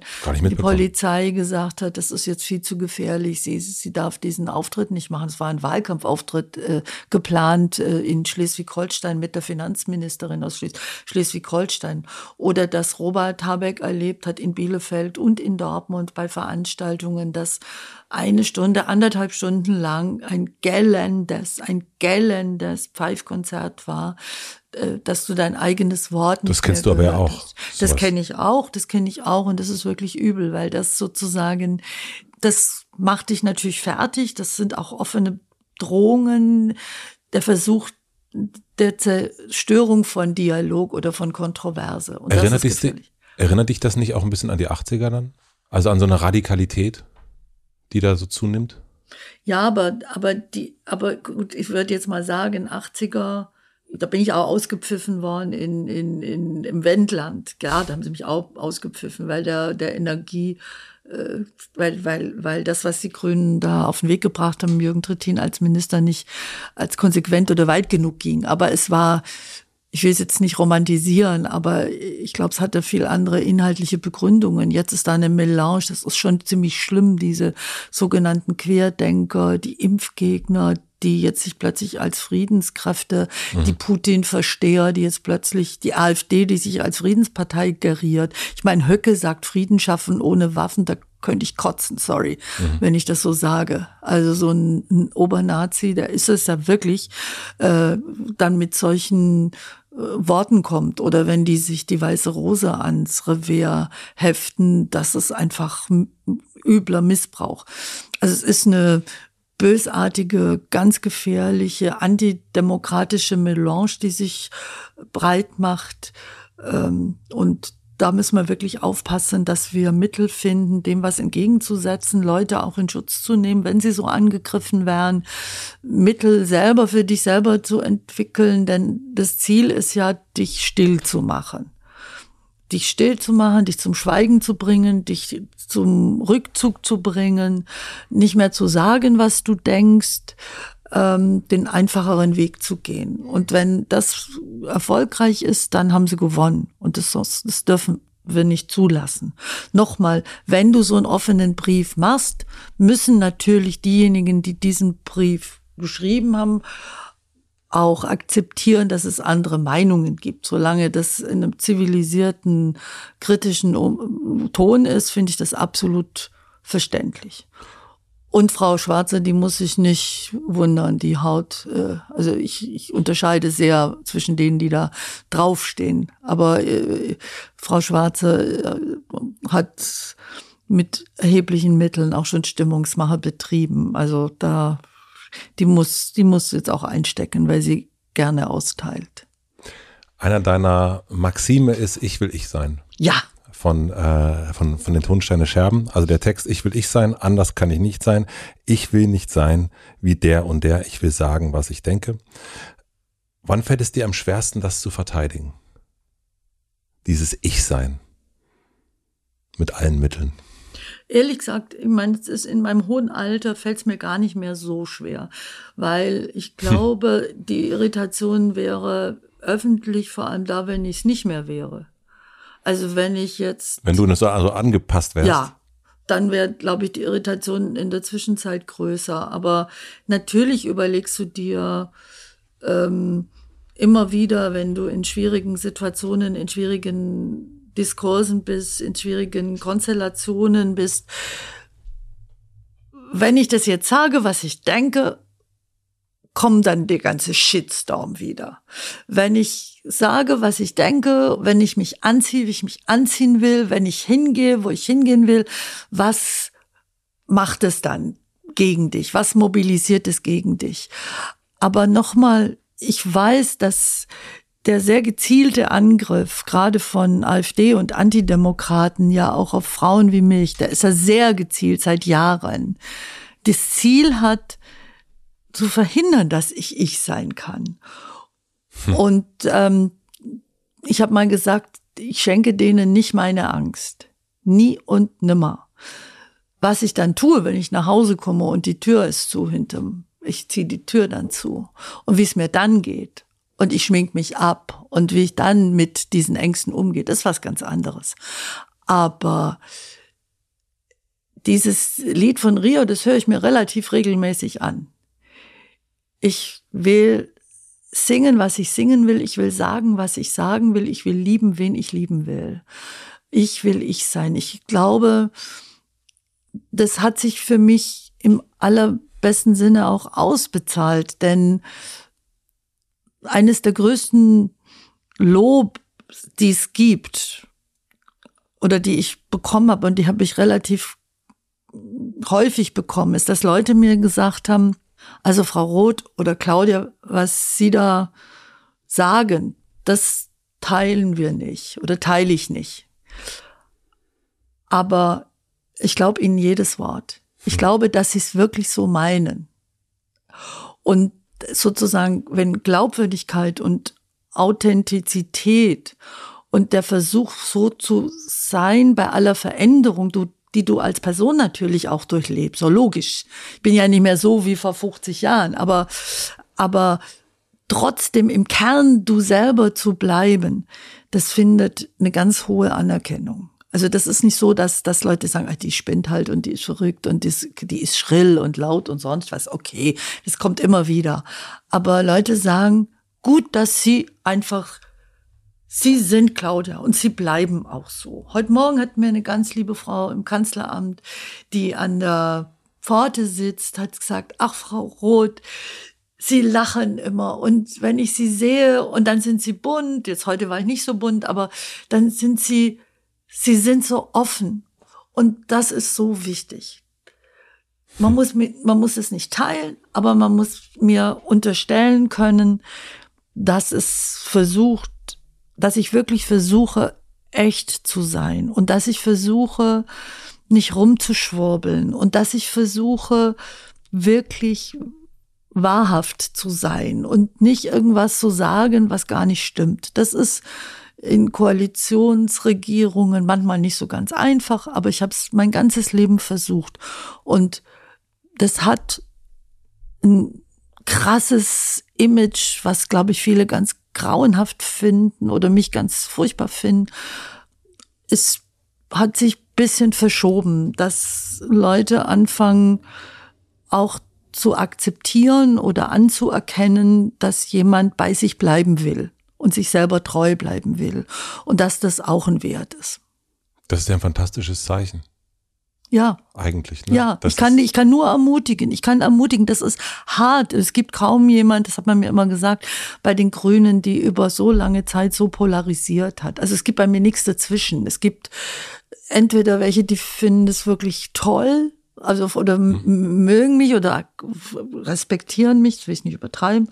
Aber es gibt andere, die finden mich einfach absolut fürchterlich. Und es gibt nichts dazwischen. Aber diejenigen, die sagen, ja, ey, sorry, die versucht einfach, sich treu zu bleiben. Ich glaube, Treue ist ein ganz wichtig, auch und gerade in der Politik. Und das Schwurbeln, dieses Rumgeschwurbel, dieses diplomatische, nicht antworten, sondern drumherum reden. Ich glaube, das ist gar nicht gut. Wir brauchen, du musst Mensch bleiben. Und das hat mir sehr geholfen. Es hat mir sehr geholfen, dass ich nicht, dass ich Sicherungsmaßnahmen in meinem Leben sehr früh installiert habe, nicht in irgendwelchen Zitadellen der vermeintlichen Macht abzuschweben, hochzuschweben, weg, wegzukommen, so gar nicht mehr zu kapieren, was, was richtiges Leben bedeutet, sondern ich habe mit alten Freunden, meinen aller, aller, aller, allerbesten Freunden, einer ist, also ist, ist Piano-Player, ist äh, Keyboarder, soll ich das Wort nicht, ich Keyboarder, der andere Schlagzeuger. Und mit denen habe ich einen Vertrag gemacht, als ich äh, sozusagen in die Politik richtig, also in die, in die Parteipolitik gegangen bin, habe gesagt, so pass mal auf, ihr müsst mich kontrollieren, ihr müsst regelmäßig, ihr müsst mich begleiten, ihr müsst mir sagen, wenn ich nur noch blödes Zeug daher rede, wenn ich mich nicht mehr interessiere, wie es euch geht. Und dann müsst ihr warnen und ihr habt, ich gebe euch das Recht, dass ihr mich verwarnt und wenn er mich wenn, wenn die gelbe Karte kommt und die gelb-rote Karte und am Schluss die rote Karte kommt, dann müsst ihr mich da rausholen aus dem, aus der Politik. Ganz fantastisch, da müssen wir rein. Und der Keyboarder hat's gemacht. Zweimal hatte ich das die ich Warnung. Der, der Schlagzeuger war, der war. Aber also ganz kurz, also du hast dich hingesetzt wir haben einen Vertrag gemacht. Ihr habt einen richtigen Vertrag mhm. gemacht. Und äh, da stehen welche Punkte drin? Naja, da steht einfach drin, wir haben das aufgeschrieben, das ist, das war 85, also ist eine Weile her. Bevor du Pressesprecherin wurdest. Genau. Und dann habe ich gesagt, so, ihr Lieben, ihr müsst mir versprechen, dass ihr mich unaufgefordert oder unangekündigt besucht und guckt, ist die noch normal? Oder so, und äh, hört die noch zu? Oder und, erzählt dir die großen Weisheiten. Und wann hast du Verwarnungen bekommen? Wann ist es genau, weiß ich nicht mehr. Aber ich habe zweimal von äh, Martin, das ist der Keyboarder, der hat gesagt, Claudia, du hörst nicht mehr zu, du, du redest nur noch. Das interessiert dich nicht mehr, dass ich nicht weiß, äh, wie ich meine Miete bezahlen soll. Es interessiert dich nicht, dass ich dir erzähle, die Nacht, die Nächte sind schlimm, weil, weil das kleine Kind gerade Zähne kriegt. Das ist lang her, das ist also dann schon 15, 16, 17 Jahre her. Du hörst nicht mehr zu. Merkst du das nicht? Du kriegst jetzt eine Verwarnung. Und das hat er zweimal, hat er gesagt, du bist, du, du, du, du guckst mich nicht mehr an. Und dann ist der einfach unangekündigt bei dir vorbeigekommen und hat gesagt, Claudia. Ja, der hat gesagt, hier ist der Vertrag. Jetzt, ich bin jetzt, du weißt, ich habe die Aufgabe, dir das zu sagen. Wie toll. Und das ist so toll. Das ist so toll. Das auch mit, das sind dann Leute, die sagen so, jetzt reden wir mal nicht über Parteipolitik, sondern jetzt reden wir über, wie kann ich äh, zwei Kinder, eine, meine Family, wie mache ich das, wie überlebe ich das als äh, Keyboarder in einer Band ähm, oder freischaffender Künstler. Also jetzt, oder wie mache ich das, wenn ich Schafe habe und äh, was mache ich mit der Wolle? Also das war der andere. Also wie wie höre ich nicht auf, das Leben von anderen genauso wichtig zu empfinden wie die große oder vermeintlich, vermeintlich große Politik. Und das hilft mir total. Also, dass, dass die, dass die Verbindung nicht abgerissen ist zu Menschen, die ich halt aus dem Musikbereich oder aus dem Theaterbereich kenne. Und da hat sich jetzt so ein Kreis geschlossen. Also inso, insoweit ist es jetzt mit der Kulturstaatsministerin, da hat sich was geschlossen. Ne? Da kommt jetzt wieder was zusammen. Dieser Einsatz für die Demokratie über viele, viele, viele Jahrzehnte und das aus der Kultur kommend. Und das hat mir über Jahrzehnte geholfen, wo ich bei anderen Menschen sehe in der Politik, wo ich mir denke, meine Güte, haben die denn überhaupt keine Verankerung mehr? Oder wer verankert die eigentlich? Wer, wer holt die runter? Und das ist mehr als in Wahlkämpfen, wirst dann oft gefragt bei Radios, äh, bei Radiosendern, Frau Roth, sagen Sie mir, was kostet ein halbes Pfund Butter? Oder was kostet ein Liter Benzin, mhm. um zu beweisen, dass du nicht selber einkaufst? Das ist, gehört auch dazu, aber es ist deutlich mehr. Ich fand es ganz interessant. Ich habe äh, Campino interviewt, den mhm. du auch kennst und ja. äh, Weihnachtskarten schreibst. Ähm, der erzählte, dass für ihn eines der wichtigsten Sachen ist, dass es äh, eine Begegnung mit seinen alten Schulfreunden gibt und dass sie jedes Jahr äh, am Rhein Fußball spielen. Mhm. Und äh, wenn er weiß, dass diese, also es ist eine der wichtigsten Einladungen des Jahres, weil er weiß, solange er noch eingeladen ist, ist er dort noch gern gesehen. Mhm. Und das ist für ihn der Kompass zu wissen, ob er hier noch ob er noch am Start ist, sozusagen, zu sein, in, in, mit seinen Wurzeln. Und der sagte nämlich auch, dass diese Wurzeln unfassbar wichtig sind. Ja, das ist bei Campino. Der ist einfach, mit dem kann man ganz normal reden. Ja. Du merkst ja, das ist nicht nur der Superstar bei den Hosen, sondern der ist der Fußballfan nach wie vor total und, äh, und ist, ja, mit dem kann man normal reden über ein ganz normales Leben von normalen Menschen. Mhm. Wir sind ja nur bedingt normal in unserem Leben. Und das ist übrigens ähnlich, äh, bei uns nicht jedes Jahr, aber alle paar Jahre tatsächlich auch Klassentreffen und einer meiner engsten Klassenkameradenfreunde, der das immer organisiert hat, der ist jetzt tragischerweise viel zu früh gestorben. Und es war eine ganz große Trauer unter uns. Und da kommen sehr witzige und sehr unge also sehr unterschiedliche Entwicklungen natürlich zusammen. Und der jetzt wirklich sehr, also der hat schon sehr hohes Alter. Der wichtigste Lehrer, das war unser Klassenlehrer, der Klaus Sturm, der war Französisch- und Geschichtslehrer und war viele Jahre unser Klassenlehrer, fünf Jahre lang mit dem es diese Battles gab. Es war so ein Linker an der bayerischen, an dem bayerischen Gymnasium. Klaus Sturm ist immer dabei. Also der muss jetzt schon weit, der muss, der muss sicher an die 80 sein. Aber Herr Sturm ist immer dabei, Klaus Sturm ist immer dabei und das ist, ja, da tauscht man sich ab, man isst ganz toll miteinander, man redet miteinander und man hört sich zu. Natürlich wollen sie dann immer wissen, ja, was geht jetzt ab. Ich muss dann immer berichten, aber es gibt halt auch welche, die bei der CSU gelandet sind. Es gibt welche, die bei der CSU gelandet waren, dann aber ausgetreten sind. Mhm. Und ich habe sie auch schon zweimal nach Berlin eingeladen. Also das ist dann auch, dann kommt die Ex-Klasse dann zu mir nach Berlin und das ist dann auch mal ganz schön. Was sind die Grünen für dich? Heimat. Ist wirklich Heimat. Also das ist einfach. Äh, viel, viel mehr als äh, einfach nur eine Partei. Ich meine, das ist, ich habe sie praktisch von Anfang an. Die Gründungsphase, wo es darum ging, soll man überhaupt eine Partei gründen, dann die ersten Wahlkämpfe in Baden-Württemberg und in Hessen und im Saarland. Das war dann Anfang der 80er mit Scherben und dann ab 85. Das ist, ja, das ist Heimat, das ist Familie, das sind viele wichtige Menschen. Und es ist einfach das, wo, ja, wo ich ein Teil davon bin. Stimmt es, dass dein Eintritt oder dein, dein, dein Be deine Bewerbung für die Pressestelle, dass du die gependelt hast? Ich nicht, aber der, der Bassist hat gependelt. Das stimmt.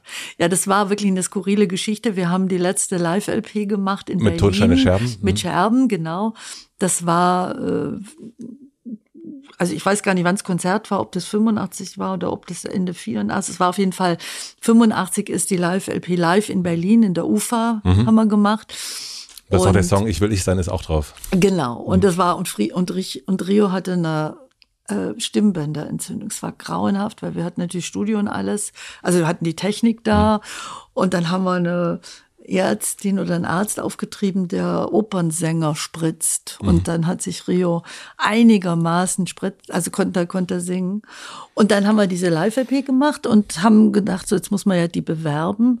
Und dann habe ich mit der Taz, damals gab es in der Taz noch die Wiese, und habe mit denen dann verhandelt und habe gesagt, was kriegen wir eine Anzeige für zehn Platten oder so. Mhm. Geld war ja nicht da, also gab es so Tauschhandel. Und dann gab es tatsächlich auf der Wiese für zehn Platten gab es eine Anzeige und war dann live Berlin, live, die letzte Live-LP. Und daneben war eine Anzeige von den Grünen im Bundestag, die eine Pressesprecherin gesucht haben und ähm, da stand dann, was die alles, also Studium und Abschluss und Berufserfahrung und so weiter. Und dann hat hat sich beim Frühstück, das war in Fresenhagen, immer ziemlich von morgens, ich war mal die Erste, so von neun, zehn bis nachmittags um fünf. Das hatte mal gedauert, weil wir nur ein Bad hatten. Fresenhagen, das war die große Kommune, die ihr hattet, ne? Das war unsere Familie, das war unser Haus, genau, das Scherbenhaus. Und da saß man dann an einem großen, ganz riesengroßen Tisch und da ist dann immer, war den ganzen Tag über, war sozusagen Frühstück. Und da hat dann irgendjemand hat die Taz halt, wir haben so ein Belegexemplar gehabt und sagt, ey, guck mal, Lanrue, der Franzose hat gesagt, oh Lanrue, das ist deine Job. Weil Pressesprecherin, dann habe ich gesagt, aber da steht ja grün, okay, die kannten wir ja und so, für die haben wir ja auch Auftritte gemacht. Aber da stand dann journalistische Erfahrung und Studium und sonst irgendwas. Und das heißt, das bin ich ja gar nicht. Ich bin nur Frau. Und dann hat Lori gesagt, nein, das ist Psi, äh, parapsychologisch ist das ganz klar, weil es ist neben unserer Anzeige, das ist Psi. Und Kai kam tatsächlich mit dem Pendel und hat dann gependelt. Und dann hieß es, okay, dann musste sich bewerben. Dann, hab ich, dann wusste aber kein Mensch, wie man sich bewirbt. Und dann gab es so eine halbe halbe Debatte, ne, sozusagen. Die frühere Alus in der Band, die haben dann gesagt, du brauchst Zeugnisse. Also wen fragen wir nach dem Zeugnis? Da haben wir tatsächlich gesagt, muss man jetzt Marianne Rosenberg und Campino, müssen wir die jetzt fragen, dass die mir ein Zeugnis ausstellen. Ich gesagt, das ist absurd. Ich mache doch jetzt nicht. Ich, ich, äh, und Rio soll der mir jetzt ein Zeugnis ausstellen. Und dann habe ich haben halt, die es aber gemacht? Nein, nein, ich war auf der anderen Abteilung. Ich habe gesagt, ich schreibe den jetzt einen Brief. Und dann habe ich einen zehn Seiten langen Brief geschrieben, handschriftlich, was man aus meiner Sicht an der Performance der Partei, die Grünen, verbessern könnte, was unsere Erfahrungen waren aus Wahlkämpfen, dass ich zum Beispiel die Spitzenkandidatin nicht neben das Mikro, das wir ihr aufgestellt haben, in Hessen war das, hat sie sich aus Protest äh, neben das Mikro gestellt und neben den Spot, den wir ihr eingerichtet haben, um zu zeigen, man muss Energie sparen, hat eine ewige Rede gehalten, die kein Mensch gehört und kein Mensch gesehen hat. Und gesagt, das könnte man besser machen. Also diese Performance könnte man mal, solche Sachen habe ich da geschrieben. Und habe dann noch ein paar Platten beigelegt, weil ich dachte, nicht jetzt gedacht, ich korrumpiere das jetzt, sondern ich mache denen jetzt eine Freude und zeige denen, was unsere letzten Platten waren. Hm. Und das ist dann gelandet bei Michael Vesper, der damals äh, der Fraktionsgeschäftsführer war, der dann dieses, dieses Bewerbungspäckchen in seine Männerwohngemeinschaft nach Bielefeld mitgenommen hat. Und dann haben die gesehen, ah, Platten und dann gab es da wohl Scherbenfans in dieser Männerwohngemeinschaft. Auf jeden Fall hieß es ja, die muss man einladen. Ja, dann bin ich eingeladen worden. Und dann ging es drum was zieht man an, wenn man von Grünen 1985 eingeladen wird? Dann hat der eine Teil gesagt, du, du musst so Birkenstock und kratzigen, übergroßen Pulli tragen. Und ich habe aber gesagt, nee, das mache ich nicht. Ich habe, weil ich will ich sein. Das war nämlich meine schwarze Lederstrass und Nietenphase. Holla. Und habe dann halt mein schwarzes Lederkostüm und hohe Schuhe und viel Strass und sonst was. Bin so hingegangen, weil ich gesagt habe, ich verkleide mich doch jetzt nicht und ziehe da Birkenstock an äh, und meinen über meinen schrecklichen selber gestrickten Pulli, das geht doch nicht. Und Ja, und dann äh, war das ziemlich gruseliges Gespräch. Ich fand das ziemlich grauslich, äh, weil die mich nach allen möglichen Inhalten gefragt haben und ich gesagt habe, ich habe gedacht, ich soll euch managen und soll euer Produkt verkaufen. Und jetzt wollt ihr von mir irgendwelche Feinheiten der Sozialpolitik. Und mein von mir sehr bewunderter Christian Ströbele dann äh, reingeplatzt ist und gesagt hat, ich will übrigens die und die als Pressesprecherin. Und da dachte ich, okay, das war's jetzt. Und dann bin ich mit dem Schlagzeuger, der mich begleitet hatte, nach der Bewerbungssituation, sind wir aus Bonn wieder weggefahren und da führt man dann bei Ikea vorbei und dann haben wir da bei Ikea, habe ich gesagt, jetzt muss ich ach, mein, mein Luxus, mein, meine Luxusleidenschaft frönen und sind dahin und haben dann, ich glaube, für fünf Mark einen Krabbencocktail gegessen. Weil Krabben war für mich immer der Luxusding. So. Ja, und zwei Wochen später haben sie mich angerufen und gesagt, ich soll anfangen. Sie hätten in der Fraktion eine Diskussion geführt und äh, hätten, dann wäre so die Einschätzung gewesen, wer es mit Scherben aushält, hält es mit den Grünen auch aus. Da haben Sie ja recht behalten. Haben Sie recht behalten. Ein großes Thema, also ich habe dich gesehen äh, letztes Jahr im Grünen Salon in der Markthalle am, am Wahltag.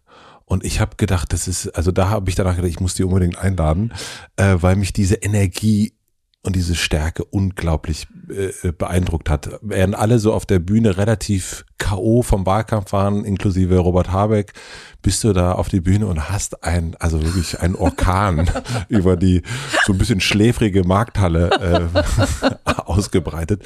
Und ich habe mich gefragt damals, woher nimmt die diese Energie? Was ist das Zentrum? Also, und auch nach all den Jahren, das haben wir jetzt so ein bisschen auch erfahren, aber das ist, das, ich, ich konnte das nicht begreifen. Und eine, also, äh, ich, ich weiß nicht mehr, was du alles gesagt hast, aber danach war auf jeden Fall erstmal so, huh, okay.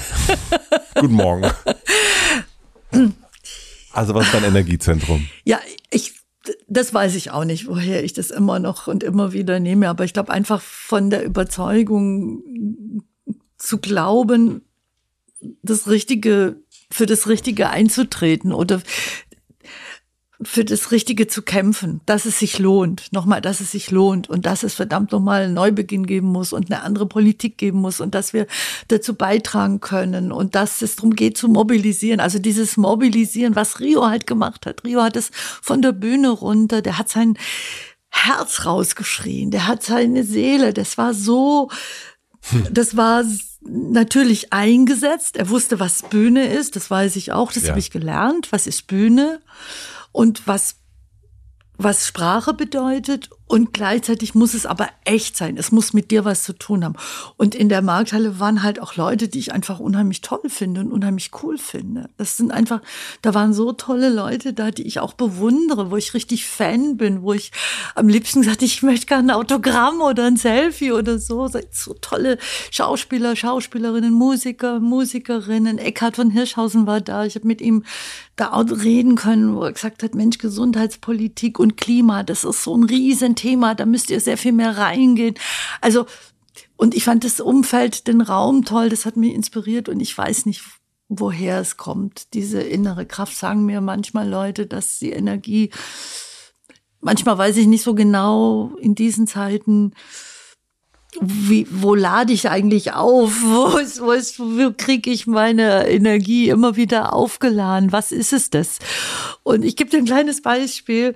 Ähm, ich war jetzt an einem der vergangenen Samstage, hatten wir Länderrat in Düsseldorf und wir sind mit dem Auto zurückgefahren nach Berlin und es ist eine ziemlich lange Tour. Und da habe ich mir gedacht, aha, jetzt ist ja bald einer der wichtigsten Events, jetzt ist bald Eurovision Song Contest. Ich bin mhm. nämlich wirklich gnadenloser Fan von, von Eurovision Song Contest. Und dann habe ich gesagt, jetzt machen wir folgendes. Jetzt hören wir uns die ganzen Teilnehmer und Teilnehmerinnen die Titel an.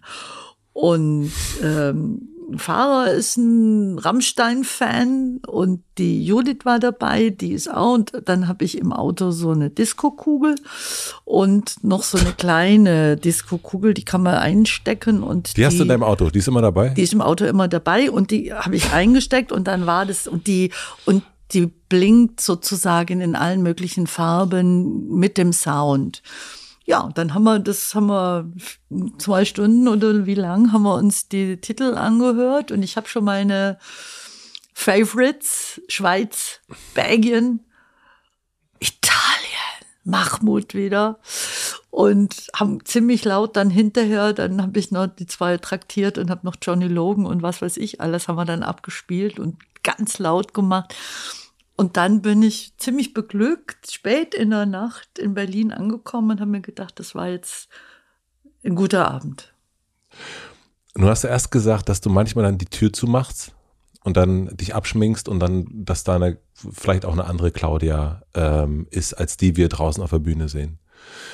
Ich habe neulich, das ging dir bestimmt ähnlich, ähm, sehr, sehr erschrocken äh, Anne Spiegel gesehen auf der, auf der Bühne bei ihrer Presse, Pressekonferenz, bei ihrem Abschied im Grunde. Und da habe ich gedacht, krass, das ist eine Politikerin, die abgeschminkt ist, die sich hinstellt und, und sich ganz, also man, ich, ich habe selten äh, öffentlich so eine, und das meine ich nicht wertend, aber so eine schwache Politikerin gesehen.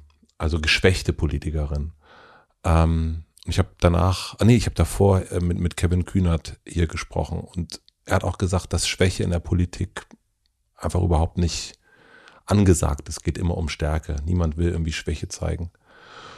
Und ich habe mich gefragt, wie das eigentlich geht, dass, also welches Bild da auch die Politik nach außen vertritt und wenn so ein Auftritt wie von einer Spiegel irgendwie auch so, ein, so eine Diskussion hervorruft. Warum ist Schwäche Warum findet das so sehr hinter verschlossenen Türen statt? Das würde ich nicht, ich würde Kühner da nicht recht geben. Es kann sein, dass ein sozialdemokratischer Mann glaubt, so müsse es sein. Und das ist genau das Problem von Politik. Ähm, ich glaube, du musst die Stärke haben zu sagen, auch mal auf eine Frage, nein, ich weiß nicht ich kann es nicht beantworten, ich weiß es nicht. Oder du musst die Stärke haben zu sagen, ich gehe jetzt nicht, ich nehme diese Einladung nicht an, weil das ist überhaupt ein Thema, wo ich mich nicht auskenne. Oder du musst auch in einer Situation in der Lage sein, das ist mir passiert, ähm, als ich in einem Clemency Hearing war, in einer Gnadenanhörung in den USA, ist lange her, wo es um Todesurteil ging, dann einfach zusammenzubrechen und zu weinen das muss möglich sein. Und dann bin ich keine Heulsuse, sondern bin ich ein Mensch. Aber man muss geschützt werden. Man muss geschützt werden. Und ich glaube, Anne ist nicht geschützt worden. Die, die war, das war nicht Schwäche, sondern das war Zerbrochenheit. Das war Verletztheit. Und ich glaube, das war ein Problem, wo ich mir gewünscht hätte, dass sie geschützt wird davor, vor so einem Auftritt. Du kannst sagen, ich Du kannst dein Leiden, dein Zweifel, dein Nichtwissen, dein Unvermögen, alles, ich finde, das soll man nicht so tun, als sei man immer stark und immer so.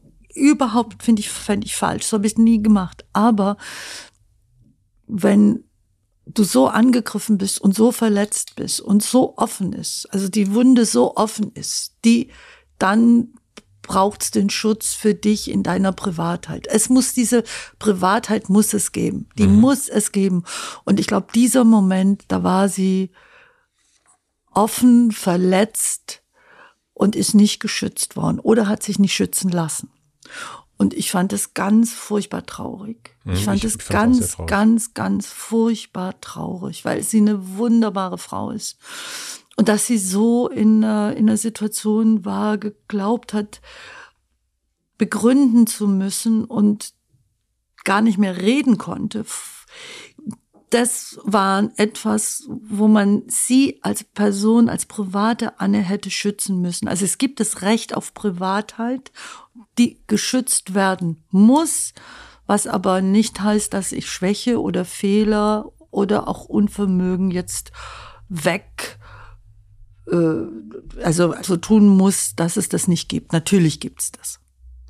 Ich würde gern wissen, bevor ich die letzten Schnellfragen stelle, wenn du heute noch mal einen Brief schreiben würdest, müsstest, ähm, an die Grünen, wie du damals geschrieben hast, äh, du hast dir ja Vorschläge gemacht, was man verbessern könnte. Äh, was würdest du heute in so einen Brief reinschreiben? Ich würde heute schreiben, dass, äh, dass die Partei versuchen muss, jung zu bleiben, und zwar jung im Denken, äh, und jung im Herzen und dass sie sich vornehmen muss, immer an das zu denken, was für mich wirklich ein wichtiger Maßstab war, was Ernst Bloch gesagt hat, dass die Vision das noch nicht Seiende ist. Also Vision nicht so, so, ich sage jetzt irgendwas, wissen, das kommt sowieso nicht, sondern die Vision ist das noch nicht Seiende. Das heißt, ich brauche diese Vision. Wo will ich hin, um eine Akzeptanz zu haben für kleine Schritte, die mich dorthin bringen und um einen Schutz zu haben, dass ich nicht vergesse, wo ich hin will. Wie schön.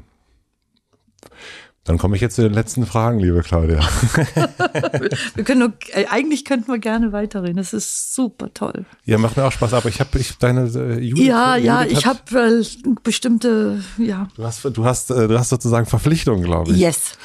also, was lernst du gerade, was du noch nicht so gut kannst? Ich frage mich tatsächlich, wie lade ich meinen Akku, meinen eigenen Akku auf angesichts der gigantischen Herausforderungen, vor denen du stehst und ich versuche zu lernen, die eigenen Möglichkeiten nicht zu überhöhen. Angesichts der großen Herausforderungen. Mhm. Wir haben dich ähm, als eine ziemlich hemmungslose Frau schon heute kennengelernt. Aber was würdest du machen, wenn du noch weniger Hemmung hättest? Ich glaube, dann würde ich tatsächlich nochmal ganz neu versuchen zu sagen, so jetzt raus, jetzt will ich raus und will tatsächlich auch mal in einem anderen Land leben. Mhm. Das, das fehlt mir irgendwie. Ich habe das immer gesagt, es kommt noch und ich will, egal wo, ich will, ne, nicht egal wo, natürlich nicht egal wo, aber mich reinbegeben in eine ganz andere, in ein ganz anderes Umfeld, weil das, was ich jetzt mache, mache ich doch schon ziemlich lange. Also ich bin sonst immer regelmäßig oft umgezogen und jetzt bin ich eigentlich schon ziemlich lang und gesettelt in Berlin oder Augsburg. Das würde ich nochmal machen. Ich glaube, weiß nicht, ob es noch kommt, aber einfach auch mal radikal denken, es kann auch nochmal was ganz anderes kommen. Auf dich, das zulassen. Also nicht äh, dich von einer vermeintlichen Sicherheit in deinem Leben einlullen zu lassen. Zulassen statt loslassen, ganz interessant. Ähm, was denken andere über dich, was nicht stimmt? Ja, schrill, laut. Äh, also ich glaube, mir wird man nicht unterstellen, dass ich schüchtern bin, aber ich glaube, ich bin ein unfassbar schüchterner Mensch, eigentlich. In der Hülle von einer extrovertierten Person. Ja, manchmal da bin ich wirklich so verunsichert oder dass ich äh, das äh, ist wichtig, das habe ich mal in einem Interview gesagt und das war für viele junge Leute, für junge Frauen in der Politik haben mir dann hinterher gesagt, boah, das ist so wichtig, was du gesagt hast. Ich habe vor jedem Auftritt dermaßen Bammel. Ich habe Bammel. Ich habe ein Lampenfieber, das macht mich verrückt. Vor jeder Rede, sei es eine große Rede, sei es eine kleine Rede, seien es drei Minuten, seien es 30 Minuten. Ich verachte mich dann immer, denke, warum machst du das eigentlich? Weil es ist so schlimm, dieses Lampenfieber. Aber wenn ich es nicht hätte, wird die Rede nicht gut. Also, dass man das, das, die sagen, wie, das hast du immer noch, aber du machst es doch schon so viel. Und sagt, doch, das ist so. Und ähm, nicht sicher sein, bin ich gut genug, schaffe ich das hinterher, diese, das ist wirklich etwas, boah, was glaube ich, aber frauenspezifisch ist oder bei Frauen eher ist als bei Männern, sich hinterher zu fragen, war ich jetzt wirklich gut genug? Ist es gut genug rübergekommen? Hätte ich mehr tun müssen? Also dieses selbstkritische Hinterfragen. Ich glaube, das unterschätzen manche, die mich so ein bisschen nur von außen kennen, dass das bei mir ganz stark ist. Was möchtest du gewesen sein? ja, eine tolle Sängerin beim Eurovision Song Contest. Sehr toll. Und, und die letzte Frage. Ich habe eine große Plakatwand. Imagination ist gefragt am Alexanderplatz. Und du darfst entscheiden, was für alle zu lesen sein würde. Was würdest du draufschreiben? Ich würde das Gedicht ich würde von meinem lieben Precht damit äh, diese Preußen kapieren, das ist kein Berliner, sondern ein Augsburger. Augsburger. Ja. Und ich glaube, ich würde ähm, von der Freundlichkeit der Welt, äh, das ist ein wunderbares Gedicht. Äh, das heißt, soll das heißen, dass wir uns bescheiden und so ist es und so bleibt es äh, sollen. jetzt kann ich es nicht genau sagen, aber es geht einfach drum, lieber scheint, besser scheint es uns doch aufzubegehren und auf keine kleinste Freude zu verzichten und die Welt uns endlich häuslich einzurichten. Also die Welt soll häuslich eingerichtet werden? Also ich soll mich nicht bescheiden. Keine Bescheidenheit, Madame, sondern hm. soll das heißen, dass wir uns bescheiden und so ist es und so bleibt es sagen sollen? Nein, sondern wir. Es scheint uns doch aufzubegehren. Es scheint uns doch also Veränderung möglich machen und nicht bescheiden werden. Und dadurch ein gutes Leben zu haben und dadurch die Welt uns häuslich einzurichten. Ach, wie schön von einer Grünen zu hören, dass man nicht bescheiden sein sollte. Das finde ich richtig, richtig gut zum Schluss. Vielen, vielen herzlichen Dank für deinen Besuch. Das hat ich mich danke sehr, sehr dir. gefreut. Danke, danke dir. Danke. danke für den Hotelbesuch. Cooles Hotel, lieber Matze. Danke dir. Check gern wieder ein.